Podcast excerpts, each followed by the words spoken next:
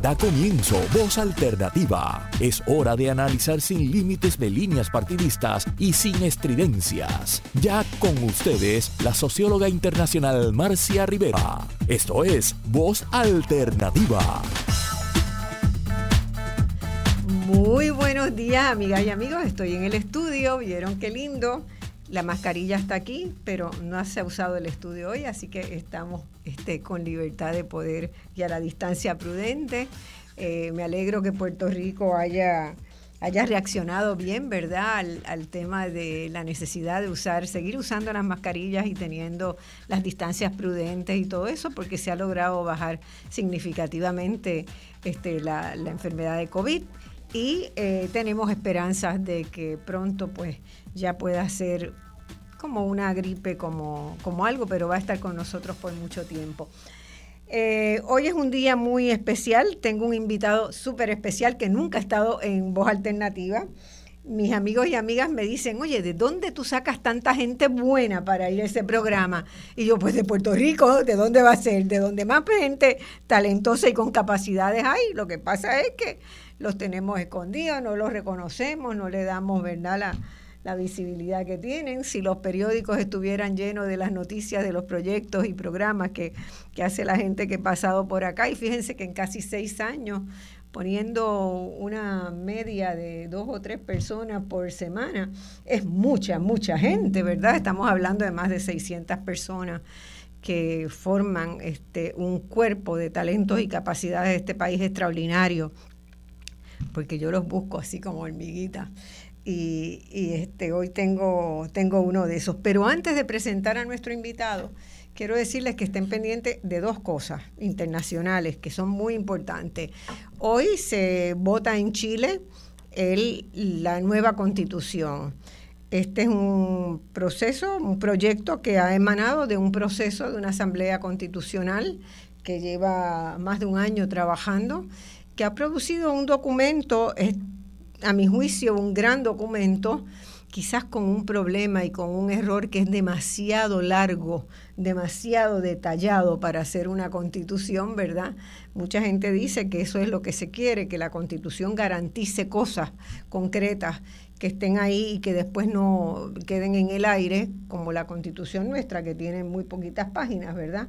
La de Chile tiene más de mil páginas, la que se presenta hoy a discusión, y eso ha hecho un poco difícil, me parece, que la gente entienda cuáles son los elementos claves de esa constitución. De todas maneras, eh, le deseamos lo mejor al proceso, al proceso chileno. Yo personalmente espero que se, que se apruebe esa constitución. El país está muy polarizado, las fuerzas de derechas están totalmente opuestas a eh, sustituir esta nueva constitución por la que prevalecía durante el régimen de Pinochet. Fíjense que todavía parte de la población reclama y reivindica al dictador Pinochet. Eso es duro de, tragar. Y esta mañana hubo disturbios porque la, las fuerzas contrarias a la constitución eh, intervinieron una marcha y una bicicleteada que tenían los jóvenes que apoyan la constitución y hay varios heridos. Este, fue una, una situación bastante, entraron con caballos y con carretas de caballos arrastrando gente, eh, muy penosa que estén sucediendo cosas como esa en, América Latina.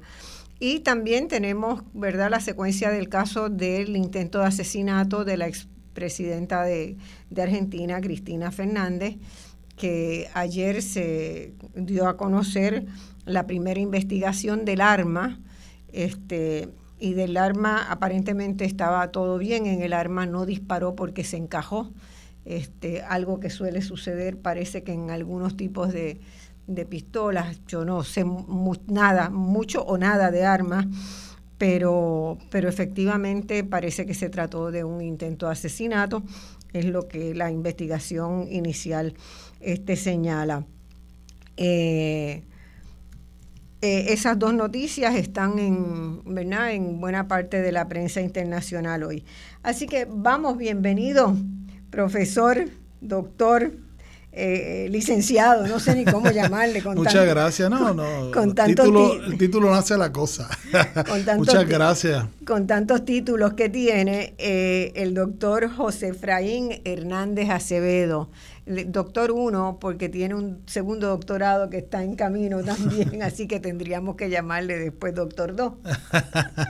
Muchas gracias, Marcia. Para mí es este, un privilegio estar contigo aquí esta mañana. Eh, yo, hay mucha gente que yo sigo, ¿verdad? Que yo le echo el ojo, porque cuando uno trabaja en esto, pues tiene obligación de leer todas las columnas de opinión que salen en mm. el país. Y bueno, hay algunas excepcionales como las que él escribe, y hay otras que pueden pasar sin pena ni gloria, eh, pero esas yo las, las archivo, eh, hago una fichita y en su momento, pues, este momento que se dé la oportunidad, pues podemos este, eh, traerlo a voz alternativa. José Efraín Hernández Acevedo es catedrático asociado y director del Departamento de Ciencias Sociales de la Facultad de Estudios Humanísticos de la Universidad Interamericana, eh, del recinto metropolitano. Estudió economía en la universidad en Río Piedra, colega mío en esa primera formación. Eh, luego estudió Derecho y se graduó con honores de la Pontificia Universidad Católica de Ponce.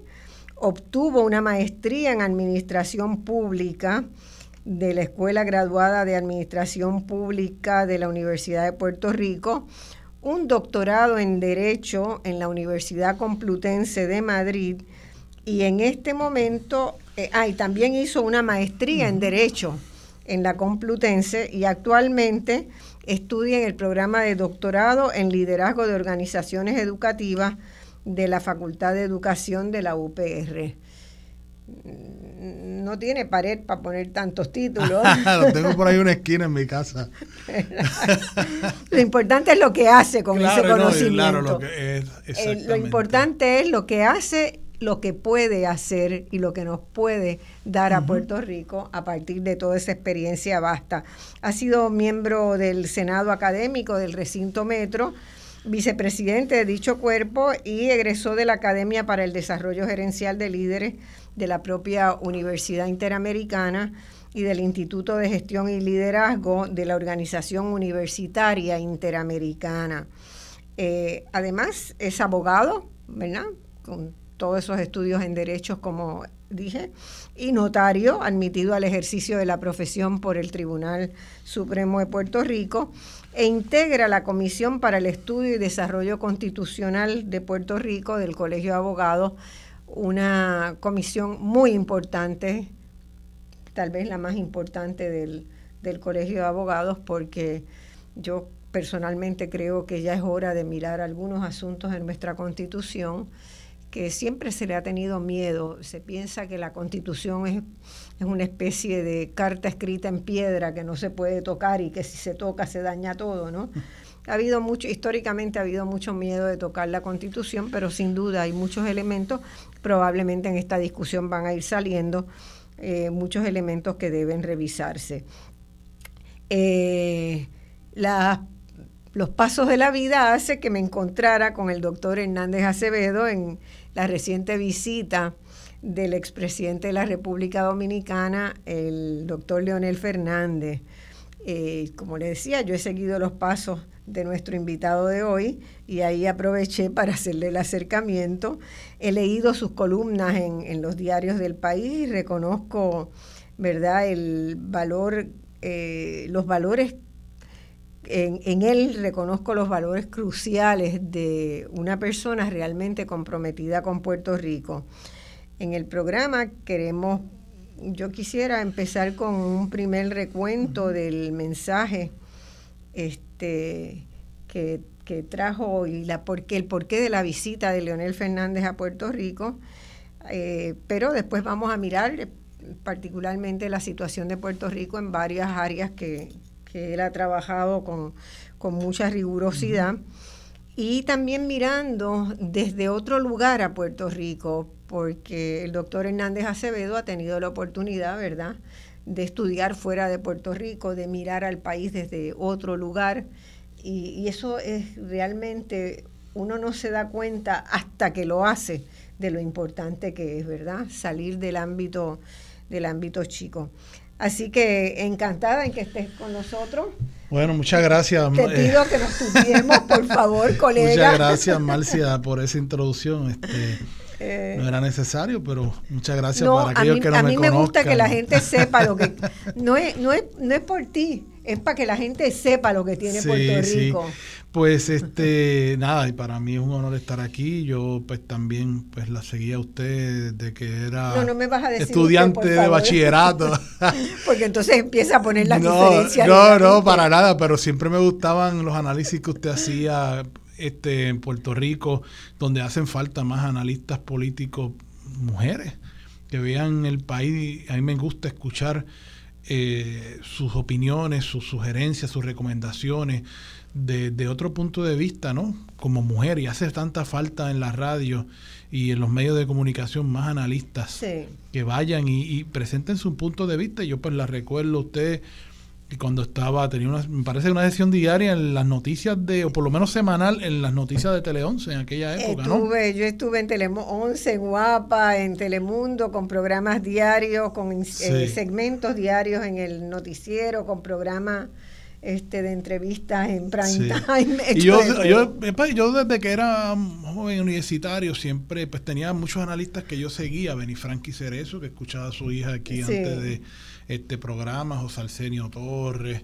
eh, Juan Manuel García Basalaco, Antonio Fernando López Cepero, y, y, siempre, ¿verdad? Me, me, me, escuchaba sus voces con sus distintas opiniones, pues, eran personas que respetaba, versadas en sus áreas y demás, que infundían a través de las ondas radiales y los medios de comunicación conocimiento.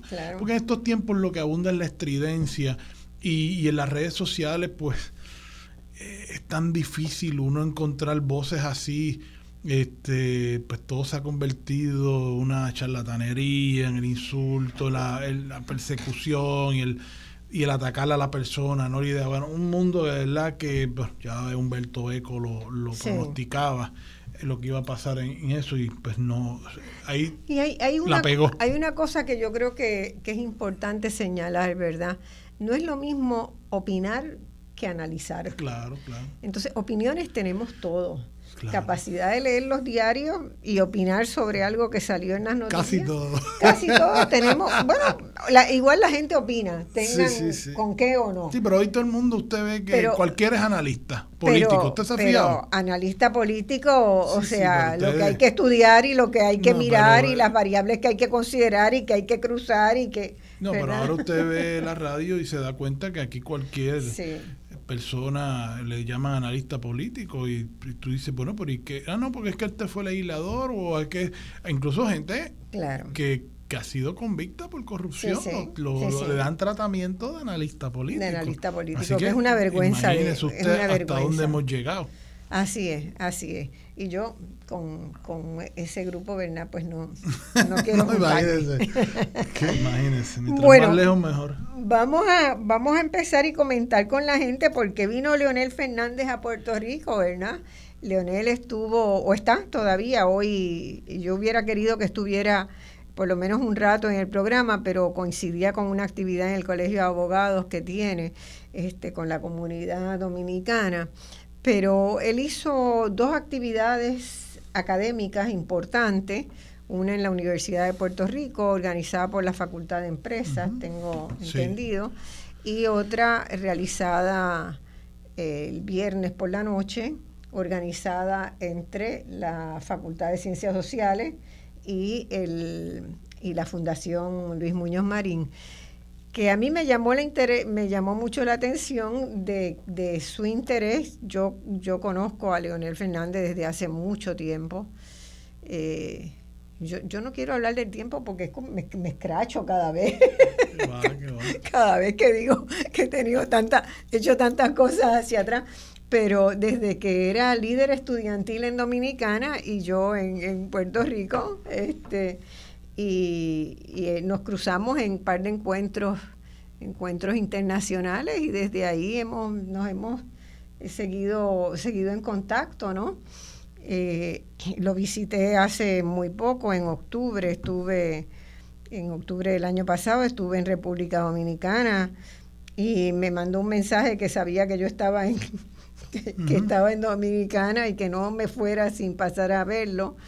Y tuve la grata experiencia de, bueno, casi me deja el avión, pero de poder pasar por la oficina y, estar un, conversar un rato.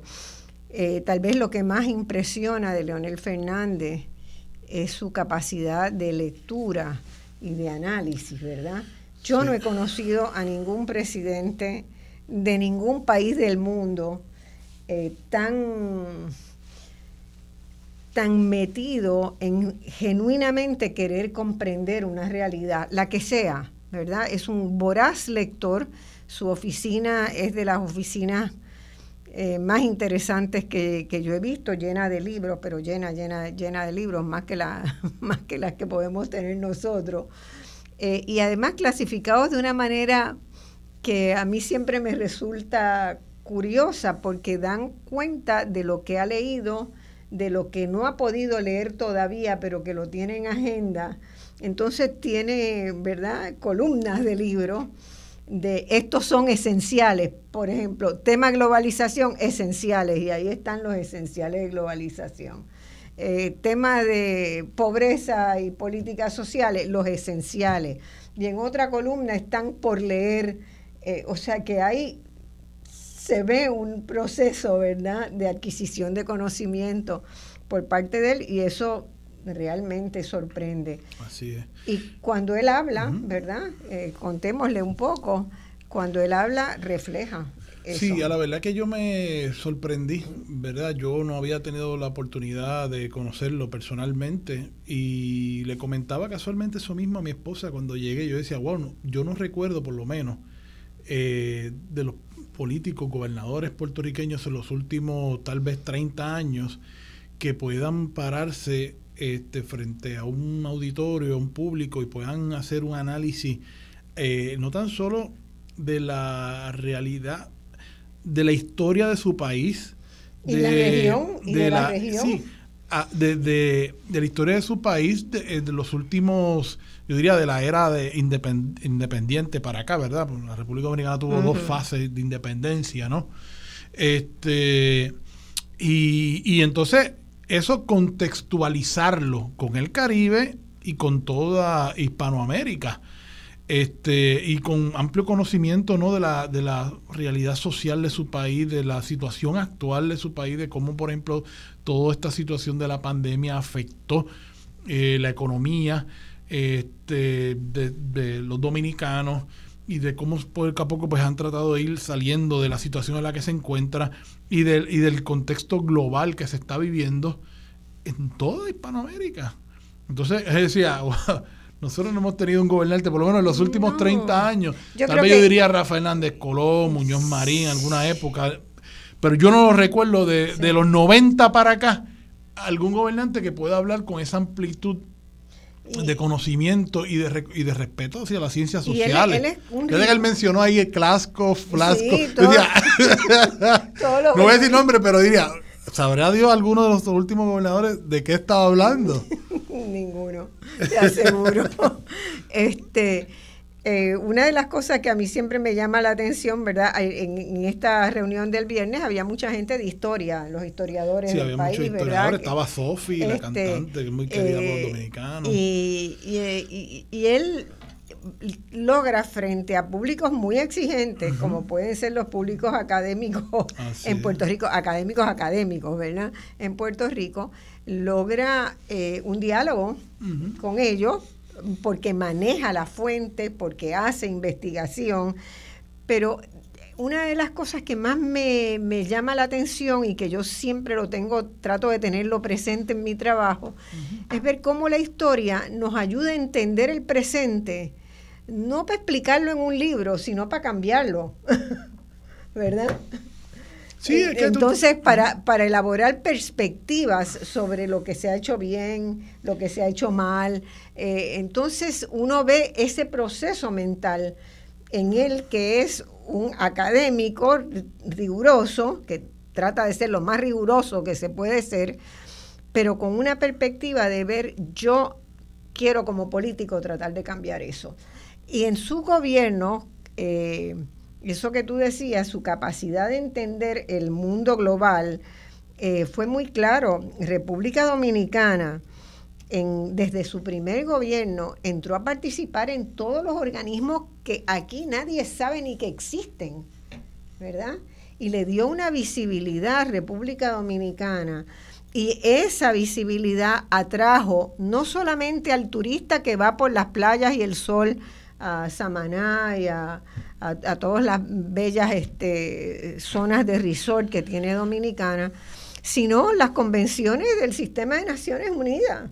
De reuniones del sistema de Naciones Unidas empezaron a, y de otros organismos fuera del sistema de Naciones Unidas a darse en República Dominicana, porque él tenía allí, ¿verdad? Se enviaba representación y ofrecían al país. Y eso le dio a República Dominicana un paso adelante. Ahí nos sacó, ahí nos sacó de, de carrera a Puerto Rico. Sí, ¿no? Y la, la, presencia internacional que tiene la República Dominicana, que muy bien pudo haberse quedado, como tú señalas, como un país dedicado única y exclusivamente al turismo. como sabemos que hay muchas naciones hermanas cerca de nosotros, que pues su economía única y exclusivamente depende del turismo, sino que se integró a estos organismos internacionales eh, se benefició de, de, la soberanía política que tiene la República Dominicana para llegar a este tipo de acuerdos, tanto en lo comercial, ¿verdad? Pactos comerciales y económicos, para que redundaron en beneficio de la República Dominicana. Por ejemplo, señaló allí que bajo su eh, presidencia, pues la República Dominicana fue la segunda o la tercera economía en toda Latinoamérica. Pero fue la primera en crecimiento, llegó a crecer más de 7%. Y palpable. ¿Tú sabes cómo yo me daba cuenta de eso? Cuando yo llegué yo tuve una pasantía en el Instituto Tecnológico de Santo Domingo y, hacía bastante tiempo que no iba y también fui he ido a dar clase allá. Este, la cantidad de torres de construcción y se, veía el cambio, era palpable. Y por ejemplo, y de la y de y me llamó mucho la atención también eh, los planes que él tiene para integrar también a Haití, que pues lamentablemente como aquí nadie habla de Haití. Recuerdo que yo hablaba recientemente con un buen amigo mío haitiano y me decía, bueno, pero tú eres de las pocas personas en Puerto Rico que me habla y me pregunta y se interesa por Haití. Y entonces él, como él, sabe que el desarrollo económico de la República Dominicana también tiene que ir de la mano con el desarrollo económico de Haití, donde ahora mismo pues es un estado fallido. O sea, allí lo que allí lo último que este amigo me comentaba era que son unos pandilleros, ¿no? grupos pandilleros los que dominan eh, allí en la nación, imagínate. totalmente. Eh, eh, eso yo creo que fue su, su política hacia Haití, es bastante distinta de la que se está haciendo ahora, de dividir aún más la, Sí, ¿no? Y de las políticas que se habían estado haciendo los últimos gobiernos, de, de, catalogar gente como apátridas y sacarlos y tirarlos para allá, como si, tú sabes, porque ellos son personas que, que, que ya que nacieron allí en la República Dominicana, que, pues, que se han integrado a esa sociedad, como tú ahora sacarlos porque no tienen nacionalidad. Y entonces, ¿cómo la diversificación de la, de la, de la República Dominicana que, como él señalaba, bueno, esto está chévere, los tabacos, el turismo y demás, pero aquí tenemos que también reproducir, reproducir producir y exportar eh, en otros campos como los de la alta tecnología, que él nos hizo un cuento allí de, de, una ocasión que él fue a Silicon Valley y se encontró ahí un producto, creo que una gorra que decía hecho en República Dominicana y él decía, bueno, no, ahora yo no quiero solamente la gorra, yo quiero que haya microchips, que hayan elementos de alta tecnología hechos en la República Dominicana. Sí, el énfasis de la producción también fue algo muy característico de, su gobierno. Hay otra, otra cosa que a mí me había llamado la atención, y es que eh, él estuvo dispuesto, un gobernante que está dispuesto a ser evaluado por el sistema internacional, es este es raro, ¿verdad?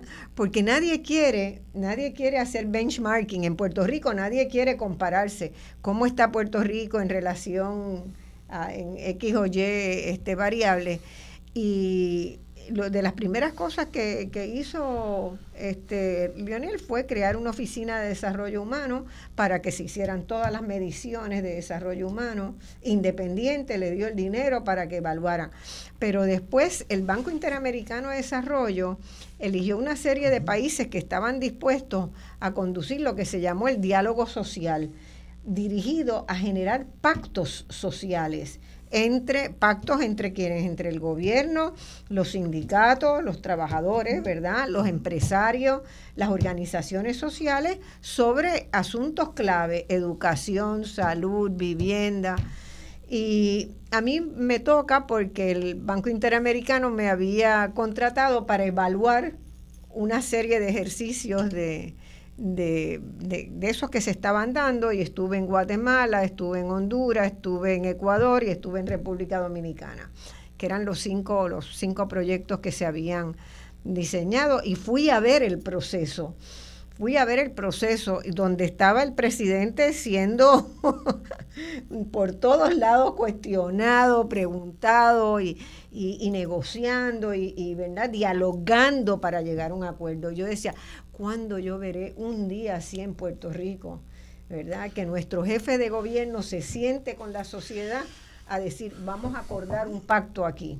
Sí, lamentablemente aquí en Puerto Rico, pues eh, vivimos eh, unas relaciones antagónicas, o sea, se ven estos sectores, por ejemplo, como enemigos del, gobierno y no y, el sector, el gobierno ve al sector sindical como un enemigo, eh, ve a, los grupos que abogan por los derechos de sus comunidades como enemigo, como gente que viene a causar problemas, y, en, cosas, por ejemplo, como el de la educación, o sea, ¿por qué aquí no se puede llegar a un entendido mínimo si eso es para beneficio de nuestra juventud, de nuestros niños? O sea, ¿por qué, por qué no se puede crear planes más allá de cuatro años donde eh, eh, los servicios a la educación de nuestros, de nuestros jóvenes, nuestros niños y niñas, lleguen realmente a la escuela y no veamos lo que está ocurriendo, que se queda muchas veces eso en la administración central y no llega este, sobre las materias que enseñarse, los exámenes estandarizados que nos lleven a la par con lo que está pasando en nuestros pueblos hermanos en Latinoamérica. Que una de las críticas, ¿verdad?, que se que tienes que haberla escuchado muchísimas veces en tu experiencia en Latinoamérica, que, nosotros aquí en Puerto Rico vivimos de espalda a Latinoamérica y miramos solamente al norte como el, modelo a seguir cuando hay tantas cosas ocurriendo. Y, cuando nos dan una oportunidad como nos la dieron en la este, formando parte de la Secretaría General Iberoamericana, pues Puerto Rico no quería ir a las reuniones que iban los ministros de educación, por ejemplo, todos los ministros de educación de la región porque alguien podía decir que eso era jugar a la República. Entonces, este, increíble. Eh, eh, tuvimos que empezar, ¿verdad? yo tenía mucha relación con ese organismo a través de Claxo, el organismo que yo dirigía en, en, Argentina. Entonces, pues yo llegaba a una reunión y me caían a palo a palo, quienes sabían que yo era puertorriqueña, pero ustedes son unos irresponsables, ustedes dicen que van y después no van, este, no, no mantienen una consistencia en la relación. Así que tenemos mucho que aprender, tenemos mucho que aprender de República Dominicana y de las cosas que República Dominicana ha hecho. Tenemos que mirar mucho más al Caribe, tenemos que mirar mucho más a América Latina. Definitivamente. Y, en caso de la República Dominicana, que tiene un sistema universitario de con universidad de primera. De primera. Que le decía yo al doctor Fernández el viernes que, que eso no se ha sabido explotar ni aquí ni allá. Sí. Este, allí podrían haber eh, ellos podrían promocionar universidades acá, porque yo sé que aquí van muchos estudiantes a, estudiar medicina. pero hay otras disciplinas, incluso a nivel doctoral, hay una oferta que no se ofrece aquí que podría aprovecharse eh, llevando estudiantes a estudiar allá y de igual manera dominicanos estudiando acá. todo el, todo el Caribe tenemos que sentarnos a plantear eso. Vamos a una pausa y seguimos de inmediato y ya empezamos a, a trabajar más directamente con Puerto Rico. Excelente. Ya estamos de regreso al análisis de los temas que te interesan. Escuchas Voz Alternativa por Radio Isla 1320.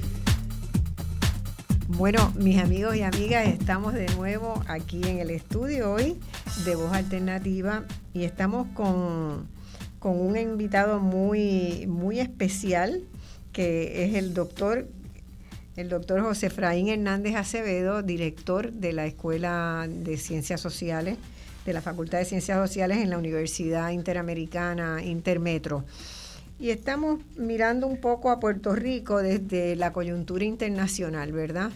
En varios temas. Empezamos a hablar de lo que fue una, unas actividades que se realizaron en los pasados días en, diversos lugares en Puerto Rico con la visita del expresidente de la República Dominicana, eh, Leonel Fernández, y cómo, ¿verdad? Eso nos da pie para una reflexión. Yo creo que a todos los que estuvimos en, en esas sesiones, pues nos dio un pie para pensar a Puerto Rico de otra manera y mirar lo que República Dominicana hizo y cómo República Dominicana le pasó por encima muy rápidamente y se colocó en un lugar este, de una economía más dinámica, de crecimiento, de mayor equidad, porque empezó a desarrollar planes de equidad, que es lo que ha hecho Puerto Rico. Entonces, eh, eso que siempre se pensaba aquí, que Dominicana era el país pobre, donde la gente pobre venía acá, pues creo que eso, esa imagen ya está trascendida. Eh, yo quiero ahora empezar una serie de, será un punteo, ¿verdad?, de discusión con, nuestro invitado. Eh, y quiero empezar por algo que siempre varias personas en las redes me piden que es que expliquemos bien qué es el neoliberalismo y por qué el neoliberalismo está dejando eh, huellas tan, tan difíciles, ¿verdad? Creando situaciones tan difíciles en prácticamente todos los países. Yo, yo quisiera que fuéramos haciendo un ping-pong, ¿verdad? Y explicarle a la gente, porque la mayor parte de los puertorriqueños piensan que no hay otra posibilidad de organizar la economía, que no hay otra forma posible, que eh, cualquier otra forma posible es comunismo, ¿verdad? Entonces, no se dan cuenta, el comunismo se acabó hace mucho tiempo, o, es populismo cuando muchos de los regímenes neoliberales y derechistas son populistas. ¿verdad? Entonces el populismo no es algo que se pueda... Populismo hay de izquierda y de derecha. eso es una manera de hacer política, es una no, es, no es una ideología política. Exacto. Entonces te paso la pelota ahí y la pregunta que te hago es, ¿tú sientes que está naturalizado el neoliberalismo en Puerto Rico? Que ya la gente pues ni se pregunta por cómo podría ser de otra manera. Bueno, mira, para explicarle a la gente qué es el neoliberalismo, creo que hay, hay que ir a explicar qué es el liberalismo en el aspecto económico, ¿no? Eh, es, una, eh, es un sistema eh, de manejar la economía donde esto es una apretada síntesis, ¿no? Desde los teóricos como Adam Smith y otros esbozaban de que mientras menos intervención del Estado en la economía era mejor. El, el laissez-faire, ¿verdad? El dejar hacer. Que sean los dueños de los medios de producción, que todo quiere decir los, dueños de los negocios, las corporaciones, las manufactureras, hagan, ¿verdad? Hagan y deshagan. Y que la propia economía, como una mano invisible, iba a arreglar las inequidades y los problemas que ocurrieran eh, a través del tiempo. Eso pues, se demostró eventualmente que, que y provocó lo que provocó en aquella época, que fue la Gran Depresión de los años 30, donde la economía se estancó, donde millones de, empleados perdieron sus empleos, em, empresas se fueron a la quiebra. ¿Y cómo, eso pudo, cómo se pudo salir de ahí? Bueno, pues con la teoría de John Maynard Keynes, el keynesianismo, ¿no? Que era la intervención del Estado en la economía para evitar e, esos problemas, esas crisis, ¿no? Y ahí pues el Estado, en el caso, por ejemplo, recordarán de Puerto Rico, hubo aquí eh, compañías de empresas del Estado para crear eh, ladrillo, eh, cuero, papel, este, tuvo la PRERA, la PRA, en Estados Unidos Seguro Social. Hubo una intervención de la economía, del Estado de la economía que ayudó a salir de aquella crisis. ¿Qué pasa? Pues ya a los años 60 y 70, pues ese modelo pues, fue teniendo sus problemas Y ya a partir de los años 80 vienen lo que se conoce, ¿verdad? Como el neoliberalismo, ¿verdad? Y el, artífice de eso pues está Milton Friedman y eh, las políticas, los políticos más reconocidos, ¿verdad? Que, que proponían ese tipo de agenda neoliberal, pues Ronald Reagan en los Estados Unidos, Margaret Thatcher, este, bueno, entre habría otros, que ¿no? mencionar, ¿verdad? como, como espacio de articulación el consenso de Washington, que fue, ¿verdad? Una serie de reuniones que en discusión estos líderes y los líderes del, del sistema financiero acuerdan, ¿verdad? Una serie de elementos que van a caracterizar esas políticas. ¿Y, y, y- en qué consisten esas políticas? Bueno, pues eh, la desregulación, Ese es ¿verdad? Que, les- que nuevamente sean eh, las corporaciones, los hombres de negocios, los que determinen qué hacer y qué no hacer. Eh, la venta de los activos del Estado, ¿verdad? Pasarlo de ma- manos públicas Pública a a privada. privadas, este, con todo lo que eso conllevó. En el caso de Puerto Rico, pues sabemos que, por ejemplo, este, había un libro que se llamaba The Osborne, de Reinventing the Government, Reinventando el Gobierno, que lo que proponía, por ejemplo, era en síntesis, ¿verdad?, que se aplicaran la- las, los conceptos de cómo se eh, llevaba un negocio al gobierno. Y aquí Pedro Rosselló le entregaba a cada uno de sus jefes de agencia una copia de ese libro como modelo a seguir durante su administración.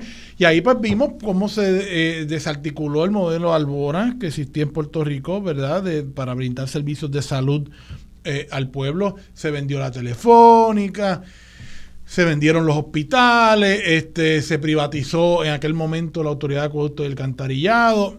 Y, y poco a poco eso es lo que hemos ido viendo en Puerto Rico. No ha habido otra cosa. Este, y vemos, por ejemplo, pues el último capítulo, pues este asunto de Luma, ¿no? Donde se le ha entregado la distribución de energía eléctrica a un conglomerado que eh, porque tampoco en esto hay mucha transparencia, ¿no? Una gente que ahora pues se ha salido a reducir que no tiene ninguna experiencia en eso. ¿tú ¿Sabes? Y se han metido a administrar algo. Claro, eh, como Whitefish y demás. White- Whitefish era. Este, y entonces, pues, pues mira, el, neoliberalismo aquí en Puerto Rico, pues no, no ha parado. Yo, no se han experimentado otras cosas. Yo hice un, publiqué un libro en el año 98 que se llama Tejiendo Futuro, los caminos posibles del desarrollo social. Y ahí examino las políticas de América Latina en relación con el- la instalación del neoliberalismo, ¿verdad? Eh, y para mi sorpresa encuentro que Puerto Rico fue el primer, fue el líder del neoliberalismo en América Latina. Bueno, exacto, lleva la misma época con eh, fue, fue Fujimori también. es más, este, yo pienso que todavía Puerto Rico tuvo carácter de, de modelo, de testear el modelo neoliberal en esa, en esa de los mediados del 80 hasta, hasta los 90.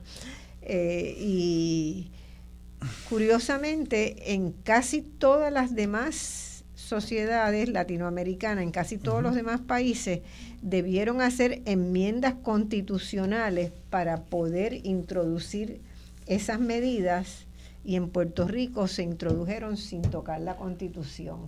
Y eso nos debe ¿verdad? llevar a pensar por qué eh, nuestra constitución es bastante maleable o más muy flexible, digamos, que por, o es muy fuerte el poder ejecutivo en Puerto Rico para tomar decisiones que en otros países requerirían de una consulta ciudadana eh, por vía de la por vía de lo que Porque ordena la constitución. Todos estos activos del gobierno que se vendieron durante los años 90, pues no hubo ninguna consulta al pueblo. Eso No se hizo de manera consulta. unilateral. Claro. Y fíjese, fíjese que Y en los demás países, para hacerlo, tenía que hacer una consulta Claro. al pueblo. Y se hacía o no se hacía dependiendo de lo que ganara, ¿verdad?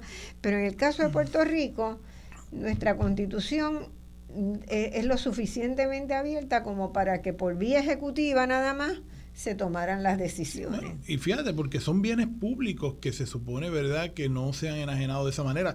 Entonces, fíjate lo que, lo que a, ese modelo, pues se ha integrado en los últimos años, que son las alianzas público-privadas o las PPP, que son, el primer experimento fue con el, el puente Teodoro Moscoso y ya hemos visto cómo se ha ido ampliando a carretera, se ha ido eh, ampliando, por ejemplo, eh, aquí a concesiones en el centro de convenciones en, en Miramar, este, también con las autopistas. Entonces, pero, ah, no, pero es que eso sigue siendo propiedad del Estado. Bueno, pero ¿qué, qué propiedad puede ser tuya que tú eh, la, la enajenas, entre comillas, por los próximos 40 años?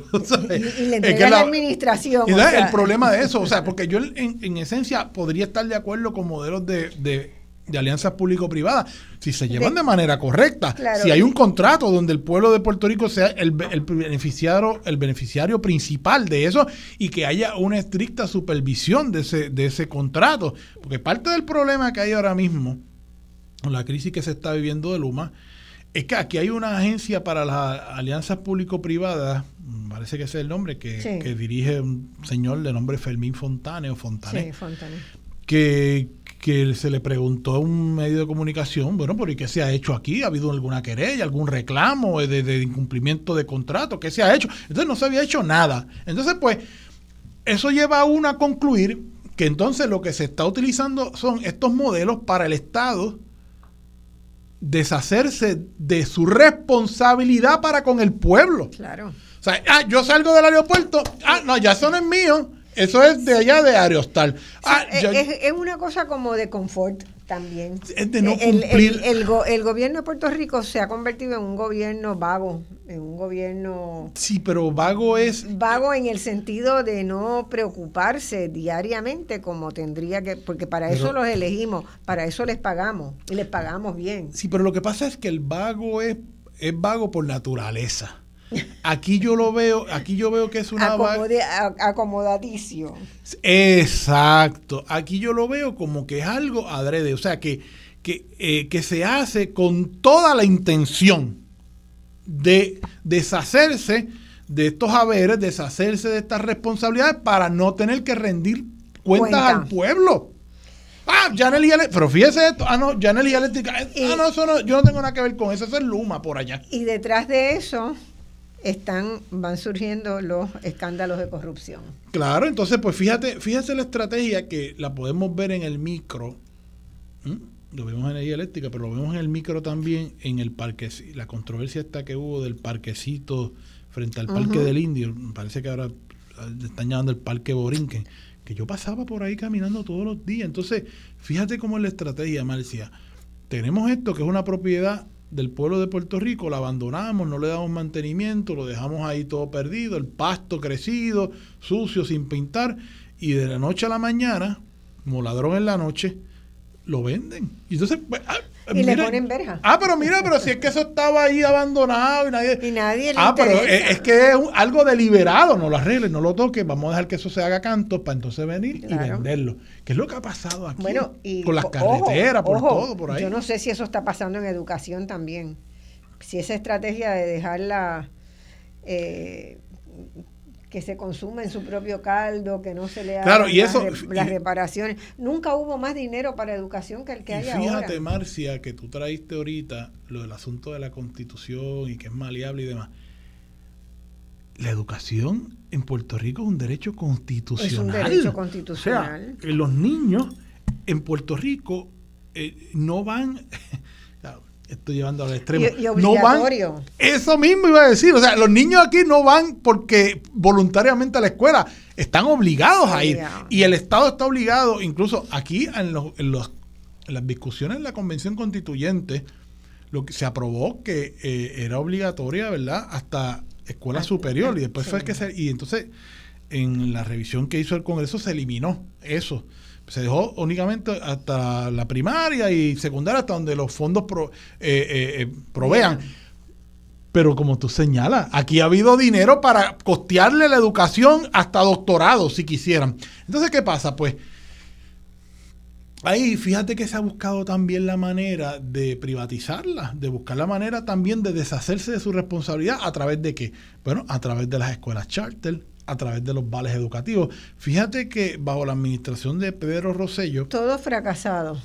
Bajo Pedro Rosello hubo un primer intento de los vales educativos, eh, que entonces la Asociación de Maestros llevó el caso hasta el Tribunal Supremo y por la composición que había en aquel momento el Tribunal Supremo determinó que era inconstitucional porque era una manera indirecta también de, pues, de financiar eh, escuelas que establecían un dogma religioso, porque sabemos que la mayoría de las escuelas privadas en Puerto Rico son las religiosas. Son, o sea, aquí, ¿cuántas escuelas laicas privadas hay?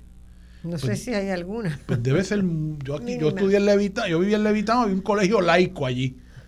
Porque yo no sé si existe todavía. Tal vez la Josefita, este CPN, muy pocas, muy, pocas. Entonces, pues, era buscando la manera de financiar estos proyectos, estas escuelas con fondos públicos, que la, la constitución lo prohíbe. Pero este, utilizando la analogía de un juez del Supremo, de los, ¿verdad? De los últimos que se nombró, las olas fueron cambiaron la posición. En, todo caso, a mí me sorprendió dramáticamente después de terminar ese estudio de que en todos los países de América Latina que quisieron establecer el neoliberalismo tuvieron que hacer enmiendas a la Constitución y nosotros lo hicimos. No, no, porque entonces llegó por autopista. Eh, cuando llegó Ricardo Rosselló. O la Constitución no vale nada o tiene formas de escapar. lo que pasa es que pues, en nuestro andamiaje constitucional el último intérprete de la Constitución son los jueces. Claro. Y entonces, pues, ahí bajo Ricardo Rosselló llegó un caso. Eh, nuevamente, nuevamente, perdón, nuevamente Ricardo Rosselló vino con la idea de los vales educativos de las escuelas charter y la Asociación de Maestros volvió a llevar el caso, llegó hasta el Tribunal Supremo, pero esta vez como la composición del Tribunal Supremo había cambiado, pues se le dio paso a eso. ¿Qué pasa? Que, eh, eh, Marcia, que fíjate, como tú muy bien señalas, yo, yo hice un paper para una clase que del programa, yo tomé un curso de principios de currículo, sobre la creación de currículos y demás, en, la Facultad de Educación aquí en Río Piedra, hice un paper sobre, que yo lo titulé, eh, la inconstitucionalidad de la ley de vales educativos desde la perspectiva del currículo oculto.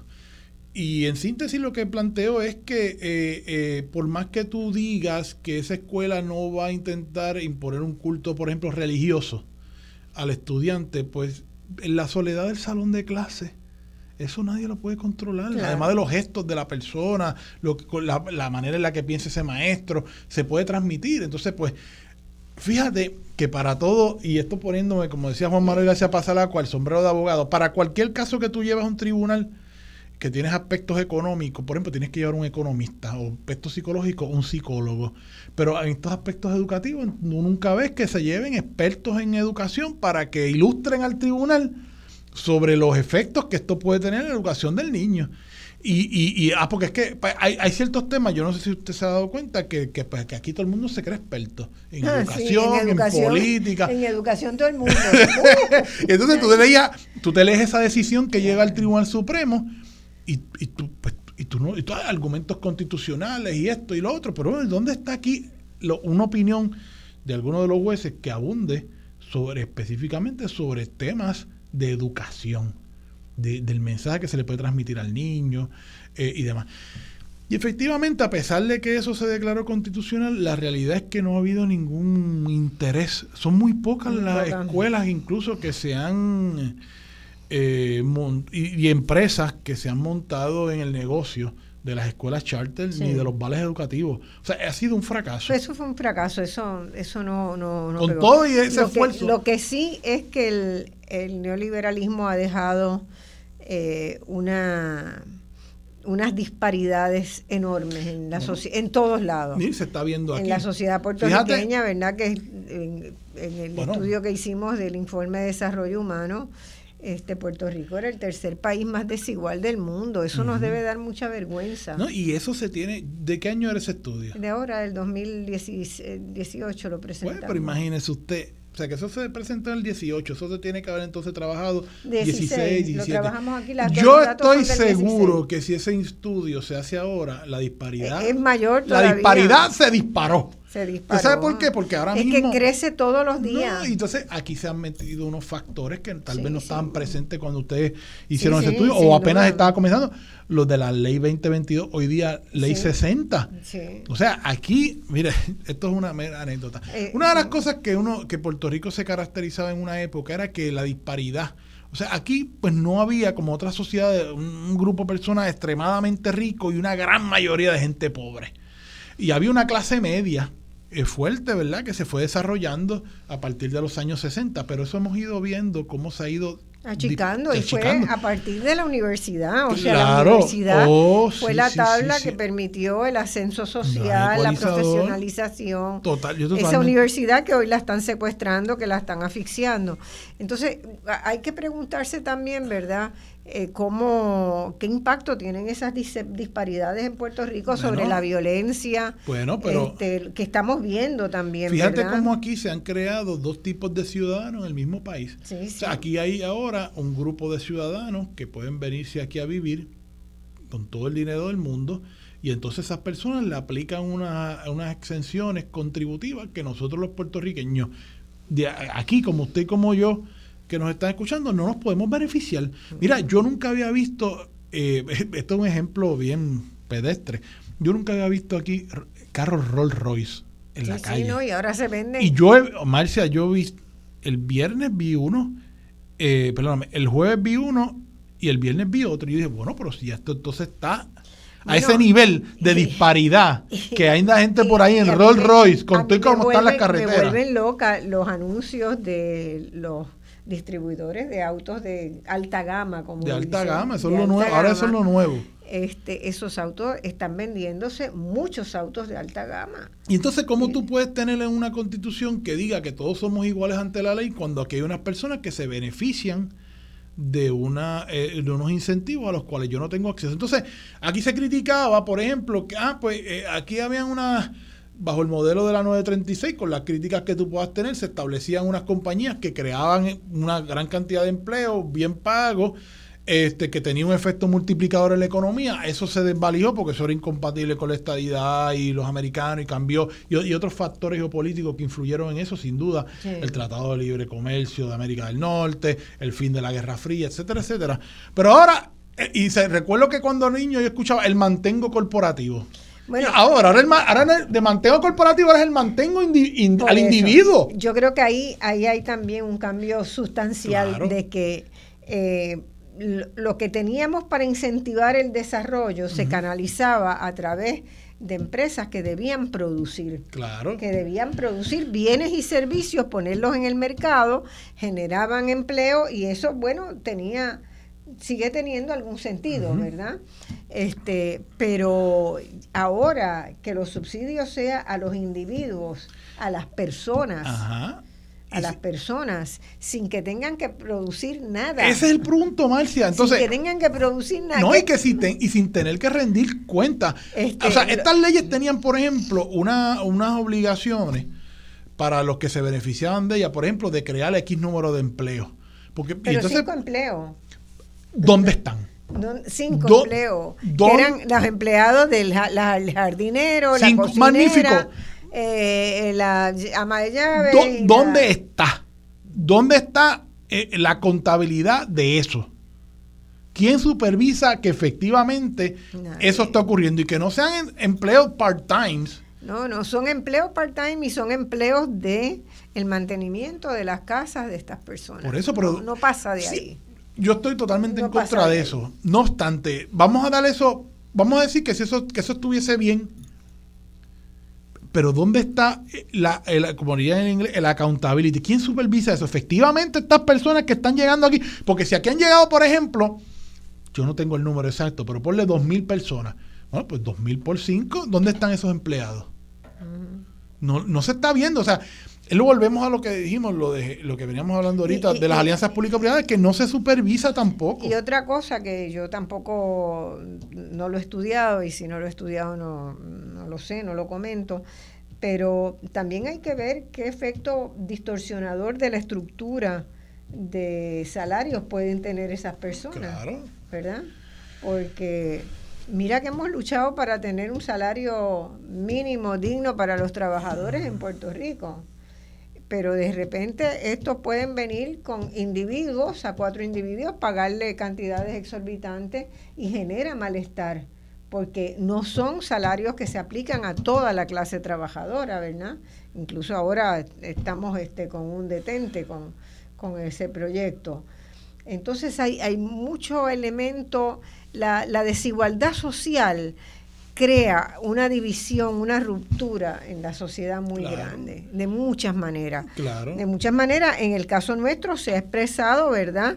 No ha, no ha contribuido al desarrollo de Puerto Rico. No hay nada que me diga esto contribuyó al 1% de crecimiento o al fíjate que, de crecimiento. Fíjate que, por ejemplo, leyes como esa, la, la gran contribución que se señala es que pues que han movido un inventario inmobiliario que estaba por ahí de casas de millones de dólares, casas de treinta y pico de millones de dólares, bueno, Marcia. Bueno, yo, eh, han movido un y, y, una gentrificación de ciertos un, sectores, claro. como por ejemplo Santurce, San, en Miramar, este, viejo San Juan, el viejo eh. San Juan ni se diga, ya eso olvídese, eso se perdió. Y, y, en el área de Dorado, entonces eso se ha ido corriendo ya, hablan de áreas en Isabela, áreas en Quebradilla, áreas en Sidra, Rincón. Sí, todo donde, lo que está cerca de Dorado también. Y entonces, por ejemplo, situaciones como las que están denunciando, por ejemplo, los vecinos del condominio Bayola, eh, allí en el área de, de eso pues queda allí en eso es el área de Machuchal, este, sí. el área de Ocean Park, eh, esta área aquí detrás, de, del, detrás super, del... del, supermercado este 24 horas que hay allí. Eso queda en la frontera entre Santurce y, y, sí. y, el condado, donde entonces se le está subiendo deliberadamente las cuotas de mantenimiento o las tasas de alquiler y lo que está detrás de todo eso es sacarlos para sí, entonces convertir eso en Airbnb y en residencial de lujo, se, sacándolo a los residentes históricos. De y en, en, los campos están comprando grandes fincas, las fincas que tengan buenas vistas, ¿verdad? Ah, también, las vistas. También, este, también. Entonces, pues, el, el, problema es que este, está sacando una gente de allí a donde los están metiendo los puertorriqueños que viven en esas áreas, ¿verdad? Pues, es un problema que, que va creando desigualdad. Sí, sí, no, y la desigualdad eh, los trabajos de, de, Piketty, que yo los, los sigo, los sigo uh -huh. muy de cerca, de Tomás Piketty, es un economista joven que ha puesto yo creo que el dedo en la llaga. Eh, él plantea que no hay manera de que una sociedad polarizada por la desigualdad pueda salir adelante y que estamos condenados a vivir en sociedades duales si no empezamos a poner políticas que, revi, ¿verdad? que redistribuyan los eh, recursos de una sociedad. Y una de las cosas que a mí me pareció genial en sus trabajos es que él calcula cómo una sociedad de alta desigualdad uh -huh. va a seguir siendo cada vez más de alta desigualdad.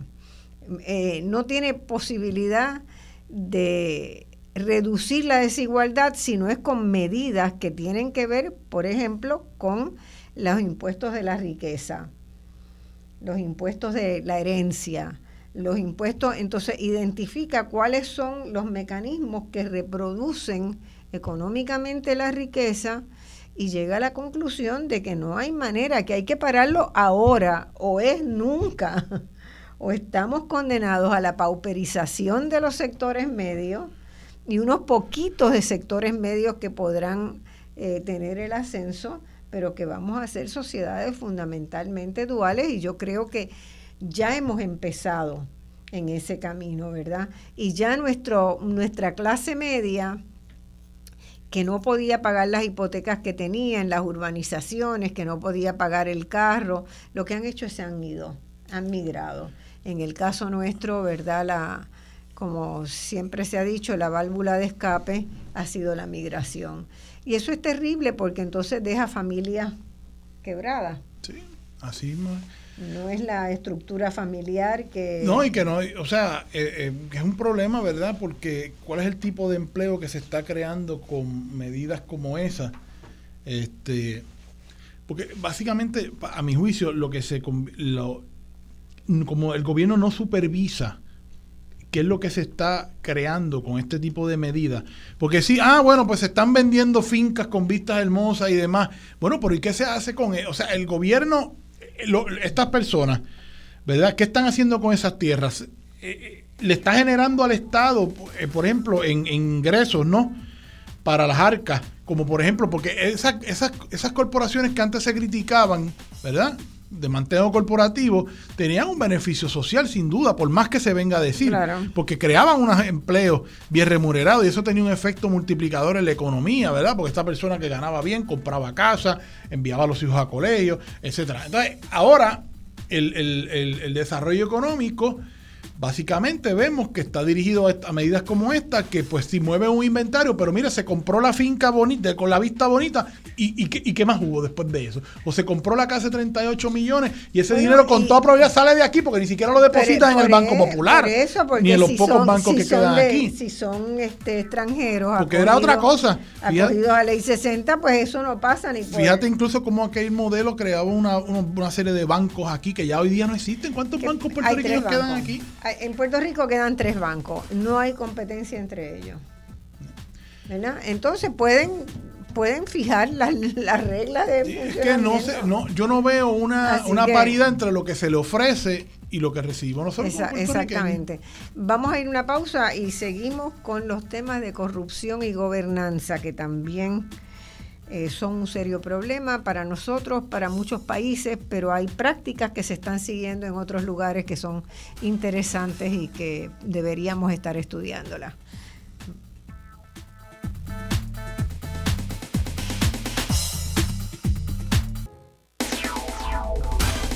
Ya estamos de regreso al análisis de los temas que te interesan. Escuchas Voz Alternativa por Radio Isla 1320.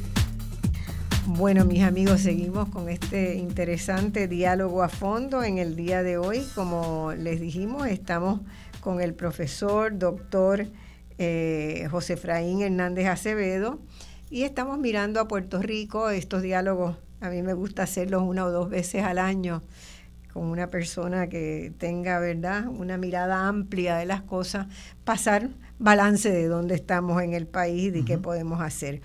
Eh, en este momento yo había le había propuesto que miráramos la corrupción, porque la corrupción ya ha llegado a tener tantas aristas en Puerto Rico, ¿verdad? Tiene que se ha convertido en un serio problema. Eh, ¿Por qué? Porque abarca casi todas las prácticas sociales. En las propias familias, usted encuentra corrupción, hermanos que les roban los materiales de trabajo a las hermanas, este, en la escuela, bueno, yo me voy a llevar este lápiz porque no tengo lápiz en mi casa, me voy a llevar esta cartulina, o voy a llevarme esto. Eh, en los negocios, ¿verdad? Eso es más que conocido.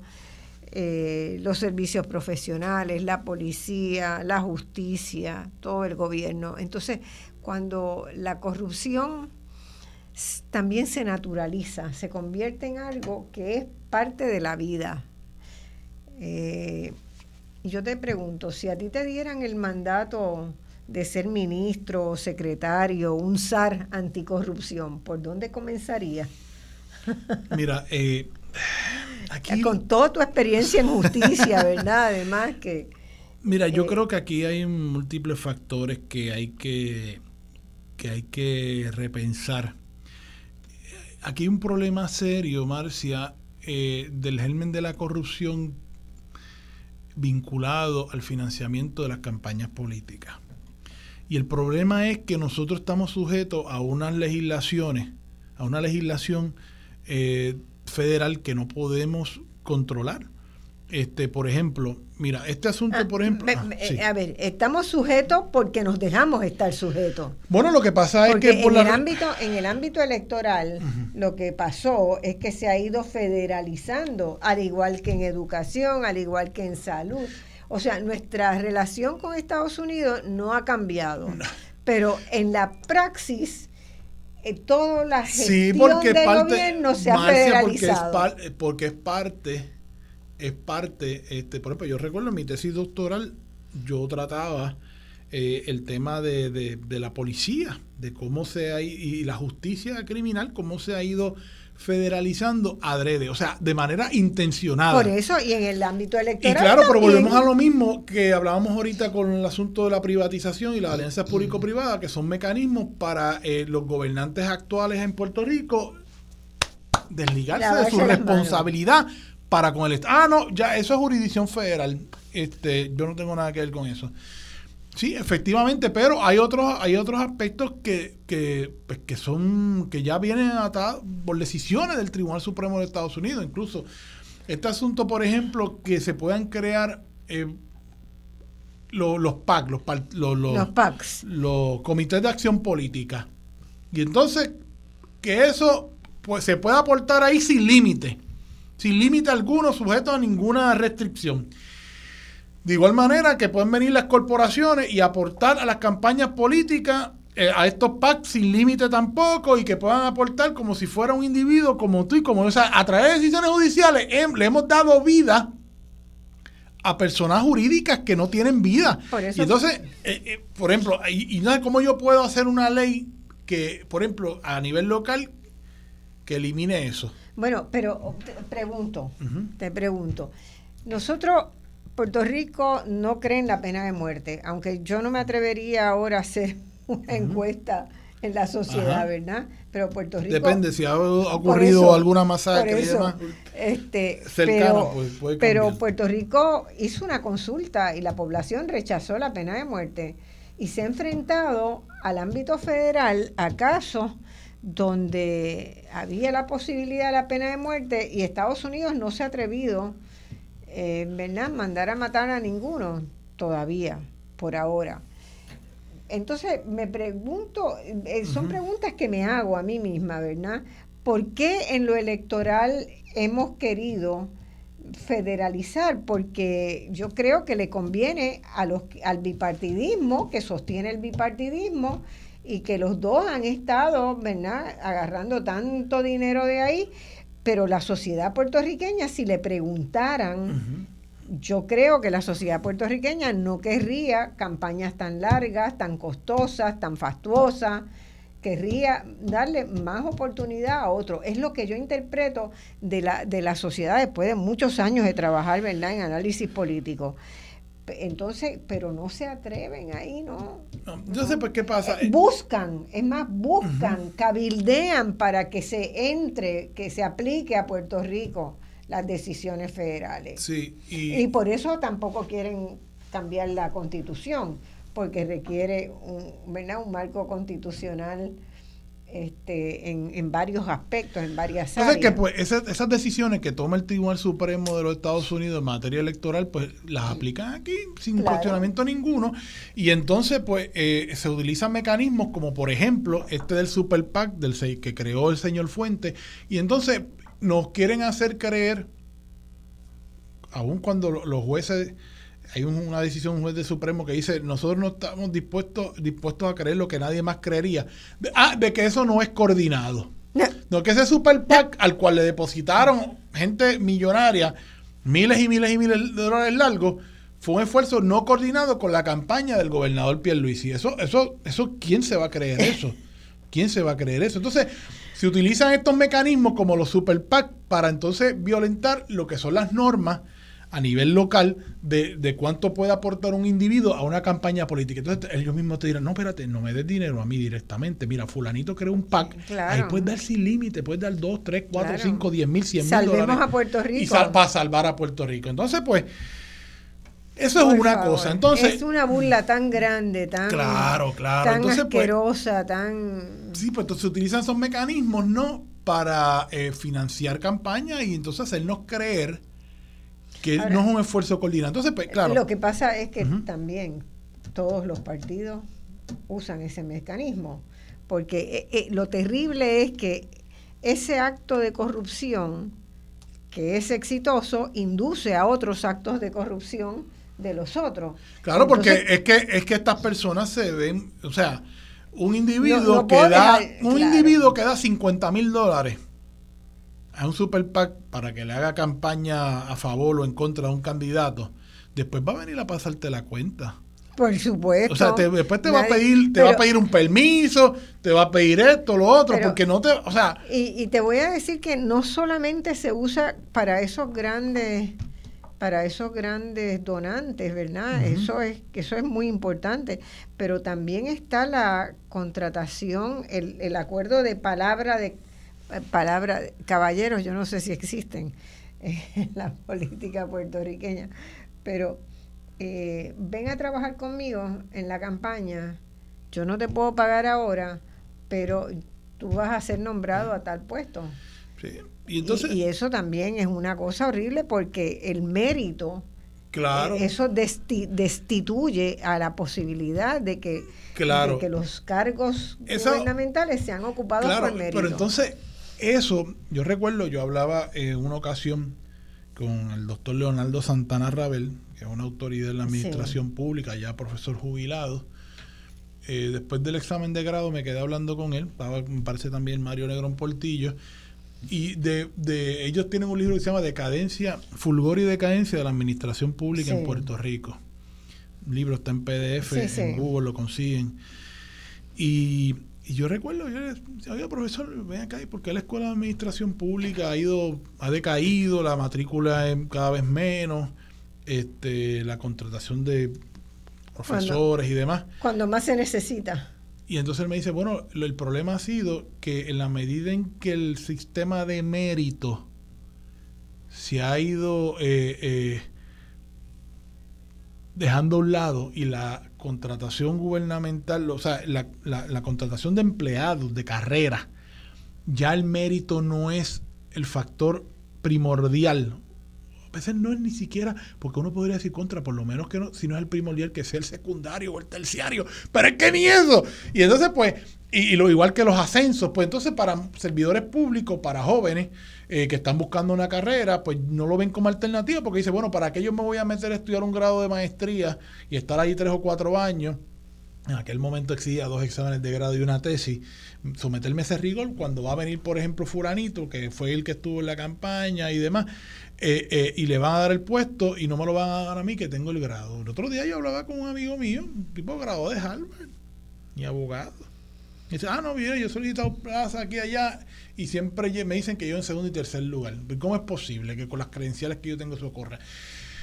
Y entonces, pues, ¿qué pasa? Y oye, pero la ley de la ley de personal del, del, del, gobierno de Puerto Rico que establece el sistema sigue vigente. o sea, eso no ha sido derogado. Pero es como usted señaló ahorita, la praxis es que, se lo dan al, que está este, pegando pasquines. Bueno, ya no pegan ni pasquines, pero el que está por ahí para, abajo, eso es un avanzador. Sí, sí. Fulana es una avanzadora, la avanzada. Entonces, pues ahí vemos. los estrategas. Oye, y eso es corrupción también. Eso es corrupción. Porque tú dirás, ah, no, no, pero es que yo no cogí, yo no cogí ni un. No, no, eso es corrupción. Es corrupción. Cuando aquí todas hay unas normas de personal que establecen que se. Entonces yo recuerdo, tú veías en, en las colecturías, las convocatorias, y en el pasado había un orgullo de ser servidor público. Yo recuerdo a mi papá, mi padre, yo decía, mi papá podía haberse ganado muchísimo más dinero siendo ingeniero civil en la época de la mucha construcción en Puerto Rico pero yo sentía un orgullo de ayudar a su país y gente se formaba y se preparaba para servirle al país. Claro. Con un compromiso de ayudar a su pueblo. Pero entonces, ¿qué pasa? Eso también ha cambiado y ahí uno ve casos como, por ejemplo, eh, como el Cano Delgado, el exalcalde de Cataño.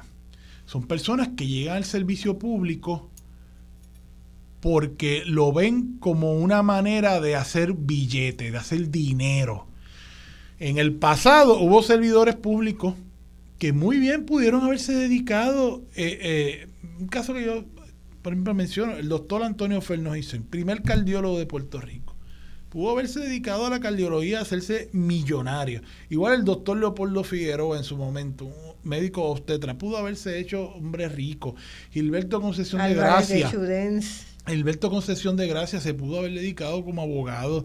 Eh, hacerse rico y darle una vida eh, eh, de paz y tranquilidad económica a su familia. No, y esa gente estudió y se preparó. Por mencionar tres ejemplos de, con distintas visiones de Puerto Rico.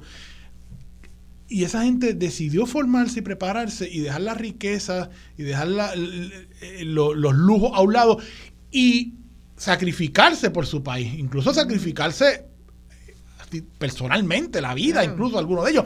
Pero no, ahora vemos una serie de personas que sabemos que en, la calle no podrían generar ni un centavo o estarían ganándose un salario mínimo porque no tienen, ¿verdad? No quiero esto minimizarlo, ¿verdad? Personas con, ninguna destreza profesional ni, ni, vocacional vienen a la política a un medio para hacerse ricos ellos y su familia, para dar el tumbe. Entonces tú ver, uno ver que personas jóvenes con carisma, porque este muchacho era un individuo carismático, sin duda alguna, eh, puso en el desprestigio a su familia, a su esposa, a su pueblo, por, por Rolex, por relojes. De que yo no, oye, yo, yo no entiendo. Que dan la misma hora. No, no, oye, yo no sé cómo aquí alguien se atreve a andar en la calle con un reloj de 33 mil dólares en la muñeca, Marcia. O sea, yo tampoco. Este, yo andaría. Me, da la misma hora que uno de 10 dólares. No, pero más allá de eso, oye, la seguridad, yo no andaría por ahí. Que como, muchachos, que te pueden picar la mano, chico. pero entonces, fíjate cómo para este individuo. Eso era. Lo importante es porque lamentablemente hemos llegado a una sociedad donde eh, se valora más el tener que el ser. Sí, claro. Se valora más el tener que el ser. Y entonces el que tiene el carro más lujoso, el que tiene el reloj más, eh, eh, el reloj, como tú dijiste ahorita, de alta gama. Yo, nunca había escuchado ese término. Eso es un tipo, el reloj de alta gama. Pues entonces eso se asocia con éxito. Y entonces eh, eh, no se esconden tampoco, tú sabes, ahora por ahí, porque incluso ese individuo... No, y hablan de eso en las reuniones, este, mi reloj tiene no sé qué función. a mí un reloj es para dar la hora. Y fíjate entonces cómo ya la corrupción, eh, a lo que se ha movido aquí, ¿no? Entonces, en una serie de alcaldes perdiendo su puesto, su prestigio, el de su familia. Por la vergüenza. bueno, estos, estos individuos, alcaldes de Humacao y de Aguabuena, por, por, una minucia que tú vienes a decir, bueno, pero esta persona, yo estoy seguro que no era más rico, o sea, no era ni más pobre ni más rico, con ese dinero que le dieron. O sea, que es una cosa como de, ratería, al punto al cual hemos llegado. Y claro, tú eh, también... Eh, no hay ninguna vocación, mal entonces también... Eh, los partidos políticos... A uno le da vergüenza ajena, ¿verdad?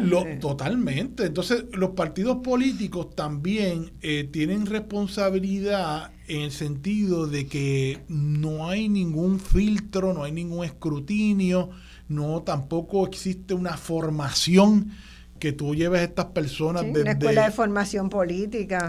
no hay nada de eso. Es como que el bueno, el que entre por esa puerta por ahí. Bueno, a mí me contaron una de un partido y dije, bueno, pero ¿y cómo está? Porque fue el único que apareció. Entonces, bueno, pero ¿qué valores tiene esa persona? ¿Qué formación? ¿Qué conocimiento sobre básico? Yo no estoy pidiendo que sea Leonel Fernández Reina. Yo, pero, pero, pero que esta persona sabe de historia, de economía, de el asunto de la deuda que estamos viviendo, que las condiciones en las que estamos viviendo, que tú no puedes ser hoy día un administrador público sin conocer la situación económica en la que estamos viviendo. Y fíjate cómo todavía, estando en quiebra, se proponen una serie de cosas, de medidas este, una que hablaba Mayra Montero, una columna hoy, eh, estrambótica, pero ya, pues, ¿dónde está el dinero para eso? O situaciones también increíbles como la que se está proponiendo ahora para el escambrón. O sea, yo daba una caminata ayer en el escambrón, en esa área, y, y veía a, mí me encanta la arquitectura, soy amante de la arquitectura y yo estudié arte en la Escuela Central Artes Visuales, de séptimo a cuarto año. O sea, que conocimiento alto tenía. Después en la, universidad tomé clase con Rafael Rivera Rosa, de la Universidad de mm. Puerto Rico. Y yo ver el adefesio, el, que han permitido que se convierta el, Irán, el, No, no, el, el, Normandy, el Sixto Escobar. Aquí hoy está todo destruido. Allí se construyó y cosas que se construyeron mal se hacen 20 años. Ahí hay una estructura que había unos restaurantes y demás. Normandy lo renovaron y lo dejaron perder de la noche a la mañana. Y entonces, pues, eh, eh, uno lee cómo se sigue. Fíjate, Marcia, que esto es una situación como el alcohólico. El alcohólico tiene que saber que, él tiene una, una, condición, que él sigue siendo alcohólico para toda la vida y tiene que cambiar su comportamiento. Pues fíjate que aquí, a pesar de que la quiebra, que aquí aquí que aquí que hemos quebrado a Puerto Rico y e independientemente del estatus político que tuviéramos, la manera en la cual gobernamos en los últimos 30 años nos llevó a esto, nos iba a llevar a esto, fuéramos república, Estado, libre asociación, colonia clásica, lo que sea, porque fue una manera de mal administrar el país. Entonces, se siguen proponiendo cosas estrambóticas. Yo veía cómo estaba todo allí, aquello allí, tú ves las condiciones en las que se encuentra el Parque Luis Muñoz Rivera, y dices, bueno, pero si es que esto no le dan ningún tipo de mantenimiento, ¿cómo que ahora quieren hacer aquí un estacionamiento soterrado? Es un área que es mangle, porque toda esa área, sí, sí, es, desde, tierra movediza. Desde el escambrón donde construyeron Paseo Caribe, que fue una barbaridad también, que yo no, el condado, el área de, Ocean Park. ¿por, qué no hacen el, el estacionamiento eh, debajo del Parque Muñoz Rivera? Buena pregunta. Porque ahí ah, porque, está. porque, porque a lo mejor hay que caminarlo un poco. No, pero está al frente. Pero Marcia, pero tú sabes que aquí la gente quiere, aquí la gente... Le, pones un vale parking para el que no quiera caminar, pero está al frente. o sea, está el redondel y cruza Yo no entiendo. Entonces, tú tienes toda la razón, Marcia. Pero... Eh, eh, y ahí ya no tienes el problema. Tú no tuviste que estudiar planificación pa, o ingeniería para llegar a esa conclusión. Yo no sé si es que aquí pues quieren meterle el estacionamiento cerquita del individuo que compró el Normandy en los 8 millones de dólares. Pero tiene. ¿Por qué no se invierte ese dinero? Y de esa, de una vez se, se renueva ese parque y se pone bonito y se, eh, ¿verdad? Que está, este, hecho trizas todo aquello allí. Entonces, ese parque podría ser tener un gran estacionamiento ahí, que ayuda a estacionamiento para la playa, que ayuda para el Norman. Pero esa puede ser la gran playa de San Juan. para al, Tribunal Supremo que está allá al frente. Y ante, ante la realidad, Marcia, que la playa de Ocean Park, eso es lo que está ocurriendo. Allí, eso es un desastre ambiental. Es un desastre ambiental. Eso es un desastre, ambiental, lo que hay allí. Eso en par de dos o tres años se queda sin playa. Pues mira, a lo mejor lo que le va a quedar a San Juan de Playa es aquello allí. ¿Por qué no rehabilitamos aquello allí? ¿Por qué no, no ponemos aquello allí en condiciones? Claro. Este, pues entonces, pues vemos, te decía el ejemplo del alcohólico, que, que es en el sentido de que si no cambiamos de mentalidad, pues vamos a caer en lo mismo. Y lo, entonces, si no, se, si no se crea, fíjate, uno de los planes eh, de los informes de la Junta de Control Fiscal, usted puede estar de acuerdo o no con ella, señalaba de que aquí hay que crear una nueva eh, una nueva formación de servidores públicos preparados, bien remunerados, porque tampoco tú puedes, aquí hay una realidad, Marcia, lo que tú hablabas en la pausa. O sea, tú no puedes atraer el mejor talento pagándole 1.500 pesos al mes. Obvio, obvio. Tú sabes. Y entonces, ¿qué han hecho, por ejemplo, eh, eh, la Junta de Supervisión Fiscal para reunirse con los eh, programas que tienen formación de administradores públicos? para ver cuál es el perfil que se está buscando, qué es lo que se quiere, cuáles son las competencias que tiene que tener ese nuevo empleado. Porque de la única manera en la que atajamos la corrupción a ese nivel es formando personas con valores, con el conocimiento, con el amor a la disciplina, el amor al pueblo y a servirle a su país. Es la que, la que tiene las mejores herramientas para enfrentar la tentación de la corrupción. Porque tampoco, ¿verdad? Eh, eh, podemos decir, no, no, pero es que eh, el que es corrupto es corrupto. Bueno, pero tú puedes educar a una persona que tal vez pudiera caer en eso formándola para que ante una situación como esa no caiga. Pues, aquí, hay que trabajar sobre los currículos desde, desde, eh, desde la escuela primaria para incorporar el tema de y la Y los partidos políticos tienen que también crear talleres de formación política para estas personas que, que aspiran a esos puestos tengan las herramientas necesarias para para luego cuando llega al poder enfrentar. Lo que pasa es que la, noción, la noción de un sistema electoral bipartidista está montado en la noción de que el que gana arrastra con todo. Sí, winner take all, tú sabes. Arrastra con todo y que para ganar hay que hacer cualquier cosa. A costa de, exacto, a costa de, la, libertad de, incluso. Este, entonces, esa noción de la política tenemos que cambiarla. Sí tenemos que cambiarla y tenemos que eso está cambiando ya yo creo que está cambiando ya que está cambiando ahora yo creo que el momento de hastío de los electores fue no la última elección sino la penúltima porque se sentían sin alternativas al aparecer algunas alternativas en escena pues eh, se va viendo, ¿verdad?, el deseo de la gente.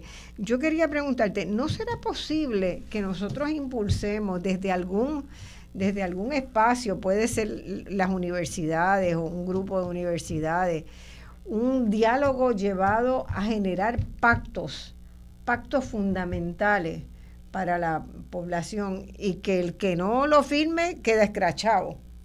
Bueno, yo creo que esa... Eh, Porque ese mecanismo que yo, te digo, hice esa evaluación para el, era un proyecto del Banco Interamericano, que se hizo en varios países y tuve la oportunidad de evaluarlo, fue muy interesante. Eh, permitió la terminación de la guerra en Guatemala, permitió este, salir de una situación dificilísima en el Ecuador, permitió a, a Leonel Fernández gobernar con mucho más apoyo.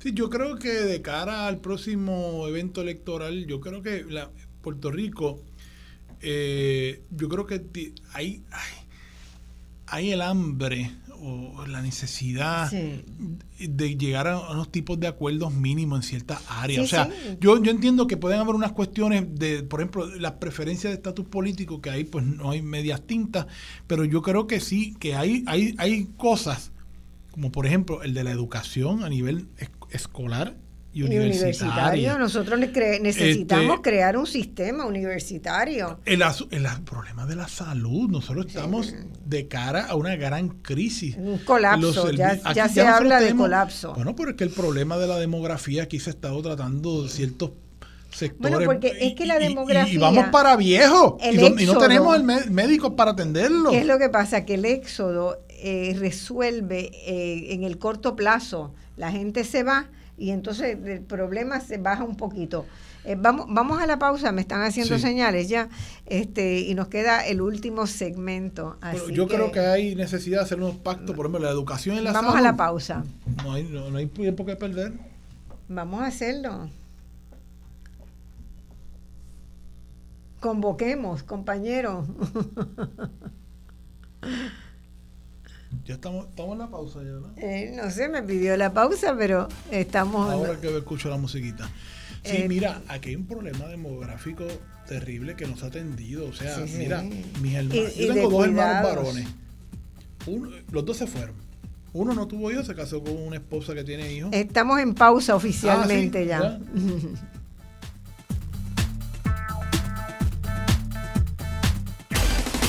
En solo minutos regresamos con Voz Alternativa por Radio Isla 1320.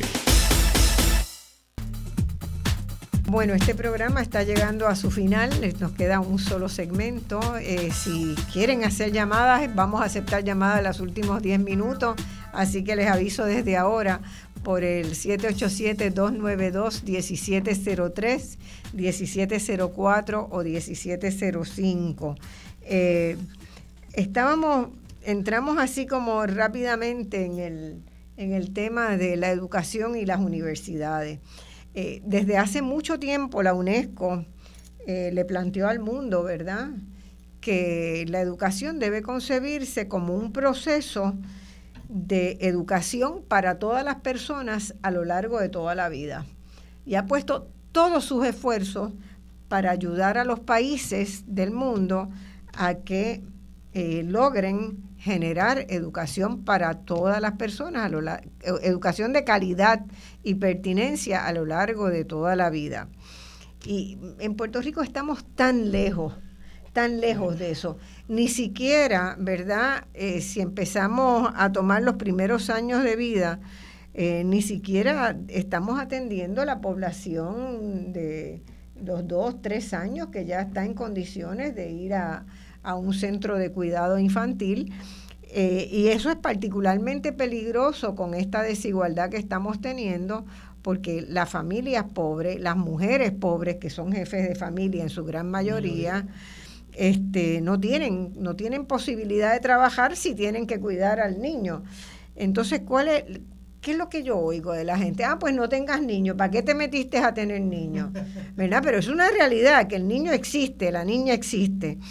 Entonces hay, hay, hay cosas que me preocupan mucho porque está claramente y científicamente demostrado que hay mucho estrés en los niños en la primera infancia, particularmente los que viven en condiciones de adversidad. Yo más de una vez he traído este tema eh, y lo he tratado de insertar en Puerto Rico en distintos ámbitos y nadie, a nadie le importa, a nadie escucha.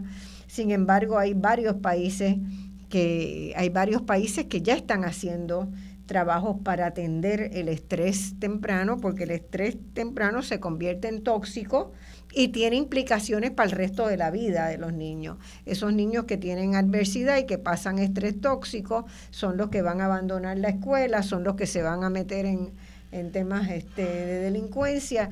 Entonces no hay políticas preventivas acá.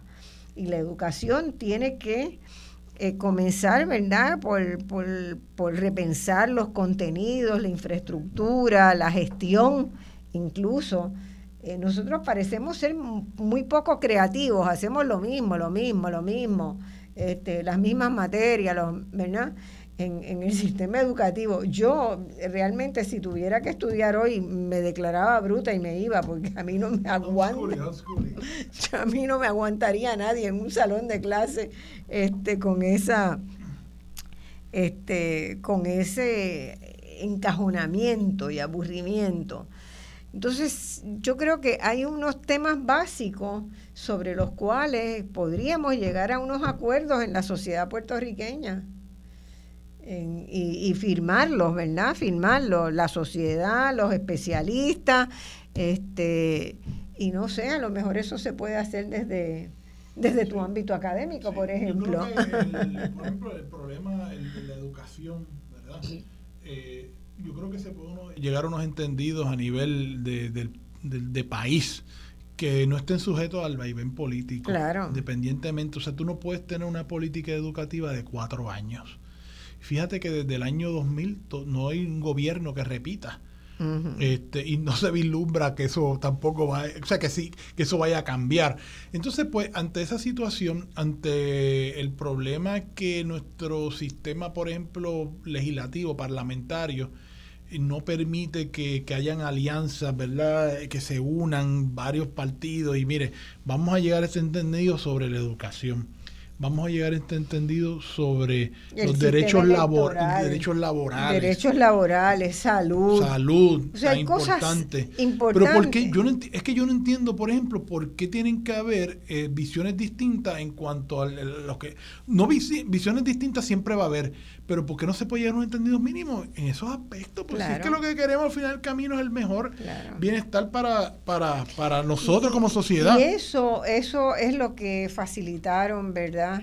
Esos diálogos eh, que, que yo tuve la oportunidad de ver, esos diálogos con un facilitador externo. Yo hace mucho tiempo estoy convencida de que a nosotros nos cuesta mucho llegar a acuerdos entonces todos Es que se ha ido polarizando y fíjate cómo en los últimos años eh, el debate incluso ya no ya trasciende el asunto del estatus, sino que ya ahora es entre conservadores y liberales. Claro. Cosa que antes pues no era como que no era que no existiera, pero ahora es bien marcado. claro.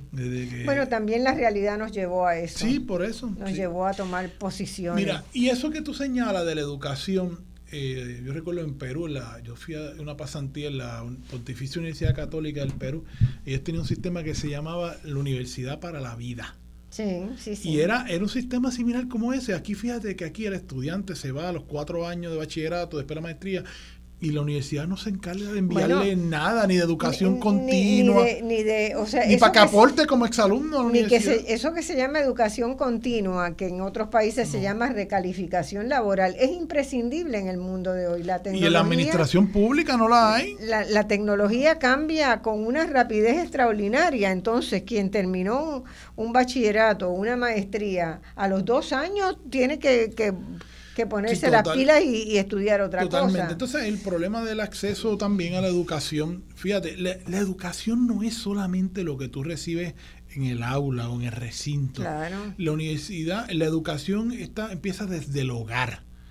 desde la casa. Pero el problema, este el problema es que tú tienes aquí la, más de la mitad de los hogares que están en condición de pobre, bajo línea de pobreza. Sí, sí, definitivamente. Entonces, pues ahí, ahí es que empieza, lo que tú hablabas de la desigualdad empieza ahí, porque tú no puedes, o sea, tú lo ves y tú dices, bueno, pero ¿cómo este niño, por ejemplo, que viene de una comunidad pobre, que no tiene esas facilidades, puede competir de tú a tú con aquel que viene de una familia, que le tiene su buen escritorio, su computadora, su conexión al wifi eh, buena, Y entonces eso se ha ido acrecentando con todo esto de la pandemia, los terremotos y los huracanes. Tú veías, mientras tú tenías estudiantes con su buena computadora, con su buen internet, tú veías a otro que la mamá lo tenía que llevar este, y digo la mamá con toda la intención, ¿verdad? A una plaza pública, porque ahí era que había el mejor sistema de Wi-Fi. O, que tres hermanitos compartían un teléfono.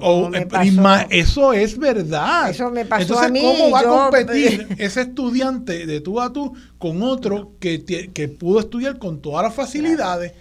Entonces, pues yo creo que también eh, eh, la educación a nivel del sistema público de enseñanza no se puede limitar solamente a la escuela. Yo creo que tienen que haber eh, también eh, unas escuelas extendidas hasta las 6, 7 de la noche, donde ayuden a ese estudiante a hacer las asignaciones, donde le tengan computadoras con buen wifi. Y sobre todo, sobre todo. Y otras cosas distintas, como tú señalas, no lo mismo. Que le bajen los niveles de estrés a los estudiantes. Claro. Porque mira, eh, con deportes, con arte. mira, Marcia, yo hablaba con mi esposa los otros días repensando, ¿verdad? Conversaciones que uno tiene en el matrimonio sobre cómo, ¿verdad? Este, resolver problemas, opciones.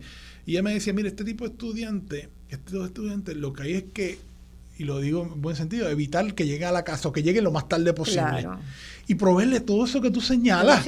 Pero si aquí se, se dan tantos y tantos millones de dólares en educación. Y tenemos tantas facilidades en, en, el sistema público y en el sistema privado también. No puede ser esto de que tú te estemos tirando a la calle muchachos y muchachas a las 2 de la tarde. No, no. A, ir a la casa a qué?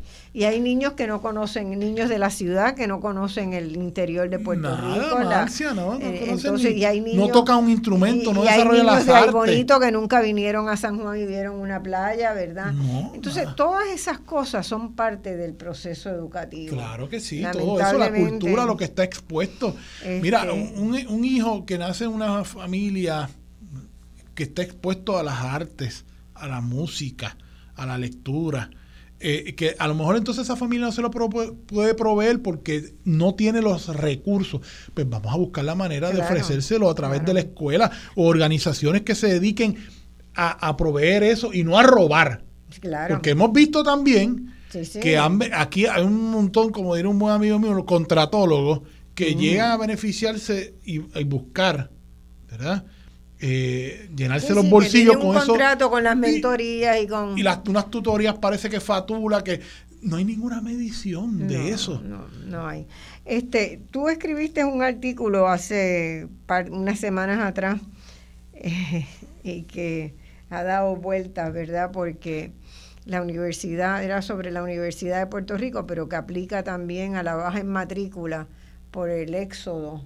Este, de estudiantes universitarios en Puerto Rico. Y ese es un ejemplo claro. Tú sugerías que eh, la internacionalización era una vía de no reducir los promedios, que fue una de las propuestas, ¿verdad?, que se ha estado manejando para que entren más estudiantes a la Universidad de Puerto Rico, que me parece francamente una un disparate un disparate porque no se trata de robarle, robarle estudiantes de una institución a otra, ¿verdad? Eh, yo recuerdo que hace, cuando era secretario de Estado, David Bernier tuvo un proyecto muy adelantado. Excelente proyecto. Muy adelantado. Se visitaron, se, se Diplomacia académica, me parece que se Diplomacia académica, donde, dado el caso de que Puerto Rico tiene 6 millones de personas en la en, en nuestra diáspora y que podíamos atraer a una parte de esos estudiantes a recibir una educación de calidad en todas las universidades. Y económica en comparación. y en comparación. Aquí hasta la universidad más cara es económica frente vis a vis a las de Estados Unidos. Absolutamente, pero una diferencia bien grande. Eh, y es muy curioso, yo estaba en, en la oficina de David el día que se que se lanzó esa idea.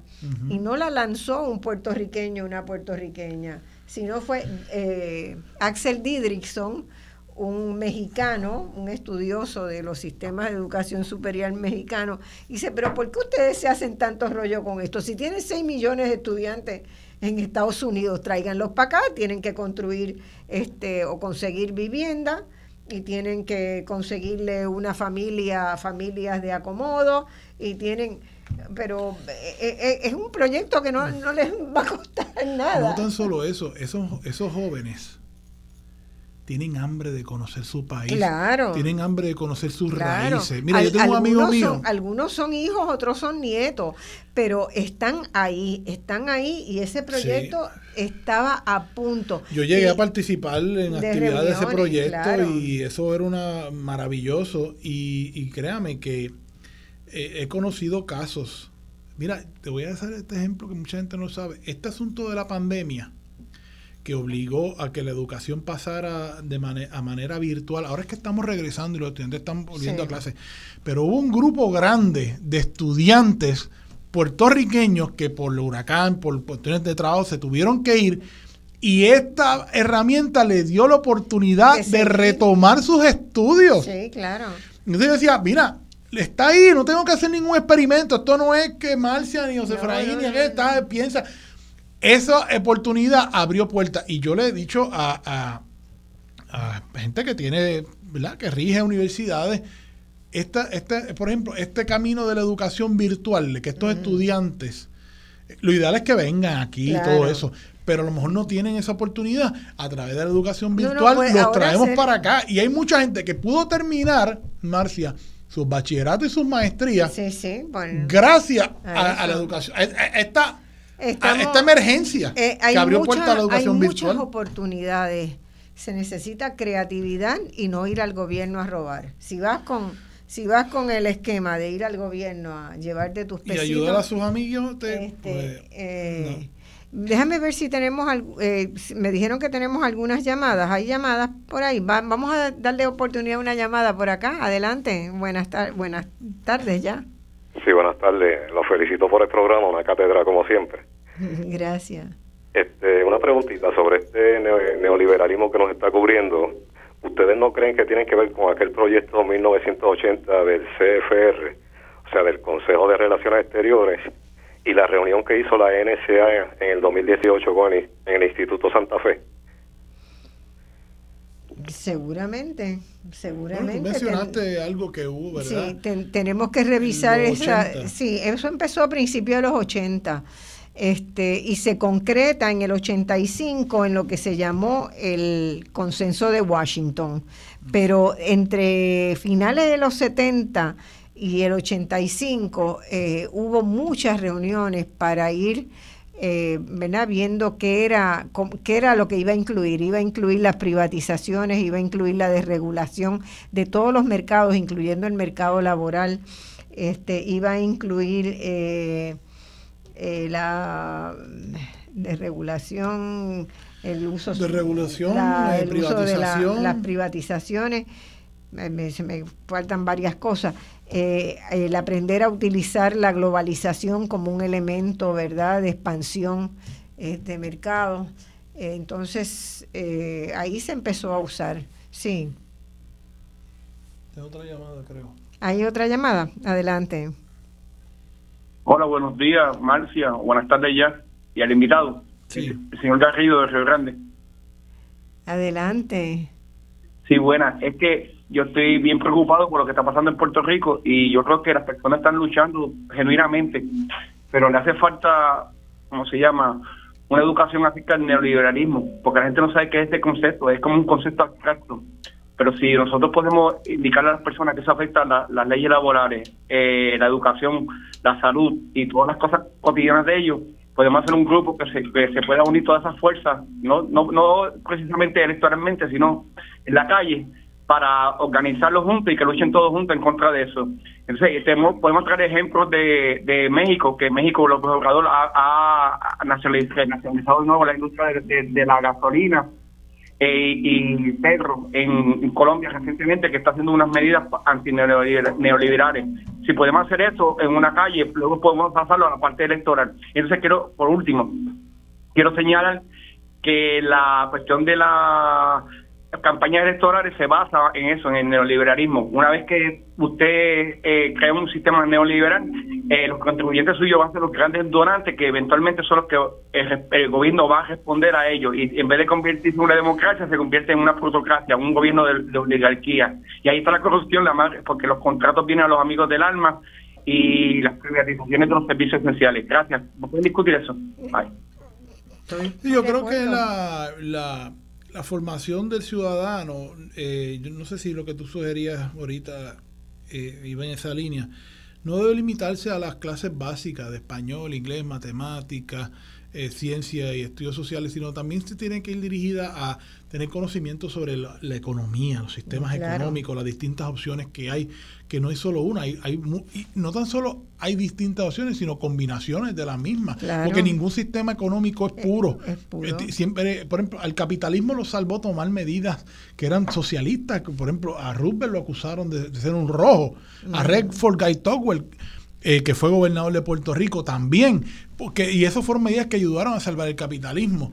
Este, y, no sé, y educación, por ejemplo, en derechos, derechos civiles, derechos humanos, aquí eso no se toca, tú puedes pasar toda tu escuela sin, saber. cuáles son tus derechos constitucionales, eh, cómo se eligen a los gobernantes, cómo se hace política, eh, no tan solo la política partidista, sino a través de grupos sociales, grupos de presión, nada de eso, porque entonces pues a veces uno piensa si no lo que hay detrás de todo esto, pues tal vez es una idea perversa de que mantener a la gente así calladita, tranquilita, para que no, no reclamen lo que son sus derechos y, y, no conozcan otras opciones más allá de lo que le puede aparecer en ciertos medios de comunicación a los que puedan tener acceso, las lecturas que se le den, etcétera. Pero sin duda tienes razón en, en la necesidad de, de, ampliar la discusión sobre lo que es el neoliberalismo, ¿verdad? Porque cuando nos dice un, un este funcionario, un líder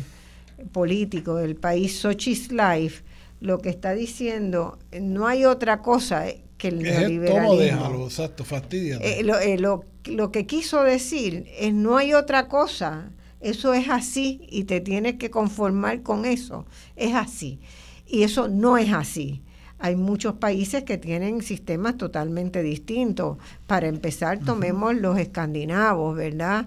Suecia, Dinamarca, Noruega. Y uno piensa, están tan lejos y son tan diferentes. No, tienen las mismas necesidades que tenemos nosotros, tienen las mismas discusiones que tenemos nosotros, pero tomaron acuerdos, tomaron acuerdos de país en, acuerdos básicos. Uno no dice el gran, gran acuerdo.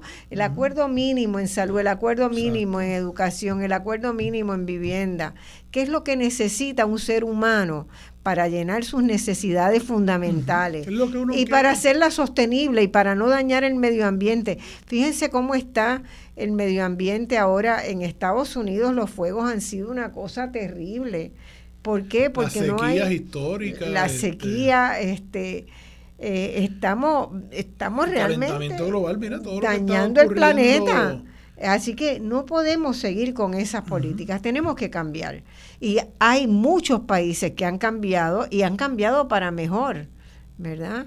Este, buscando atender las necesidades humanas y del medio ambiente. Hace falta un liderato comprometido con su pueblo que la riqueza que vaya a buscar es la riqueza del bienestar de su gente. Claro. No de su riqueza personal, de su bolsillo, a llenarse las, pulseras de Rolex y de cuánta porquería se puede encontrar por ahí, sino dedicarse comprometer su vida, ayudar a su Y hay muchos jóvenes. Hay eh, Yo veo en, el programa de maestría en gobierno que nosotros tenemos en la Interamericana, hay jóvenes que brillantes. Eh, nadie se pone a estudiar esos temas porque quiere ir a hacer dinero porque para hacer mucho dinero, que no está mal, que está bien, que el que quiera dedicarse a eso, magnífico. Están las escuelas de administración de empresas y, de, negocios y demás. Pero eh, hay jóvenes comprometidos preparándose, formándose para asumir el liderato, pero muchas veces estos jóvenes, tú los ves eh, que, estudian, se preparan y entonces no están en esos puestos de liderato. Exacto. O sea, no podemos decir que hay una escasez de estudiantes, de jóvenes preparados para servirle a su país. Es que pues no, como van con unas ideas, con una formación intelectual que les incomoda, El que no les gusta, pues no le dan, la, los sacan, los, como dicen por ahí, los esquinean y no se les da la oportunidad. Pero eh, los hay. Los hay. Eh, ¿Habrá alguna otra pregunta? ¿Ah? Hola, hola, buenas, buenas tardes. Saludos, buenas tardes. ¿Quién nos habla? Le habla Aileen Albizu. Hola, ¿qué tal? Este, mire, yo estoy llamando porque yo tengo una preocupación muy muy fuerte. Adelante. Este, bueno, eh, es que yo veo que las costas de mi país este y las islas municipios de Vieques y de Culebra las están este las están este dañando gente que compra este en esa zona y destruyen este todo lo que está en las costas del país yo no sé qué se puede hacer porque hay, ha habido un gran movimiento para, para ir rescatando esas costas. Así que si ustedes me dan, nos dan algunas ideas de lo que se puede hacer. Yo sé que mucha gente que ha ido para rescatar costas o se las llevan arrestadas o le cae arriba la fuerza de choque.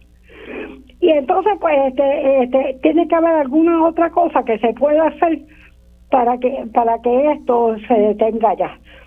Eh, le agradezco mucho este el programa este y que tenga una bonita semana. El, problema es el problema hay el problema que tenemos con las costas. O sea que mi primer proyecto mi primer gran proyecto como estudiante fue en séptimo grado. Yo hice un proyecto de feria científica y después lo, lo volví a hacer en noveno grado para seguir eh, viendo cómo iba cambiando. Fue sobre la erosión en la isla de Cabra, que eso queda en Palo Seco. Y, y, la última vez que vi, por lo menos ahí se tomaron unas medidas, unos rompeolas y demás, pero el problema es que eh, lo, que hacen estas personas que van a luchar, porque las costas son públicas. Son, son de, para el disfrute de todos nosotros. Pero lamentablemente vemos aquí que se sigue otorgando permisos que no toman en consideración que además de que eso es público, el cambio climático está pasándole la factura.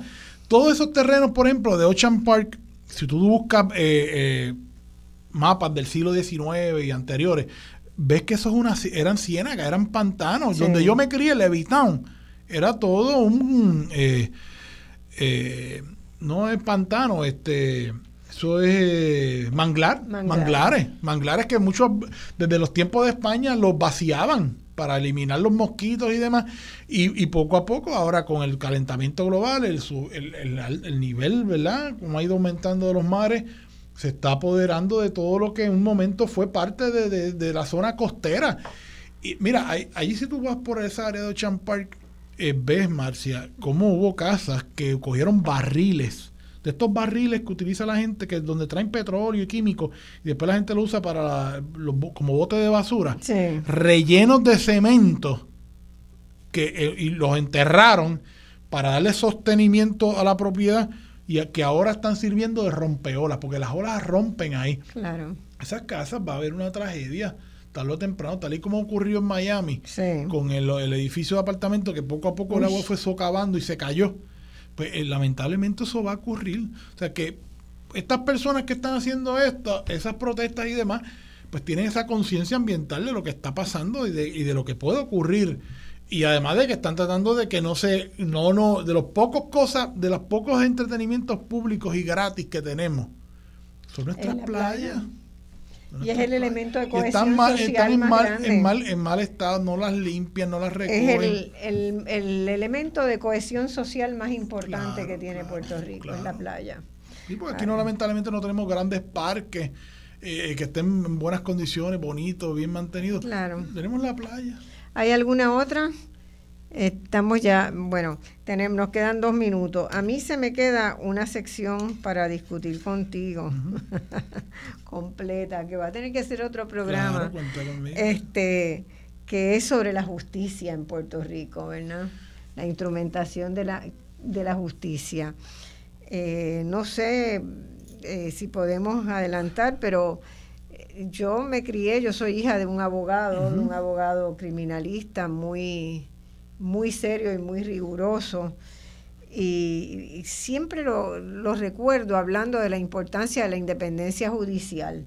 Y eso parece ser un sueño de ayer, ¿verdad? Este, un sueño del pasado. Las escuelas hoy, las cárceles parecen escuelas de, de refinar tácticas delictivas. Aprenden a ser más delincuentes los que entran a la cárcel. Cuando hay un derecho, hablamos, volvemos a lo mismo, cuando hay un derecho constitucional a, rehabilitarlo. A rehabilitarlo. Entonces la rehabilitación queda... Eh, tú escribiste un a la suerte. A la suerte. Tú escribiste un artículo pidiéndole al gobernador la, eh, ¿cómo se llama? La exoneración, la cancelación, la, ¿qué? De, la, de los 12 presos que habían Ah, sí, exacto, de la... Eh, la solución no, eso del indulto. El indulto, pidiéndole al gobernador el indulto de, 12 presos que habían completado un grado de bachillerato en el programa de estudios que lleva la Universidad de Puerto Rico ahí.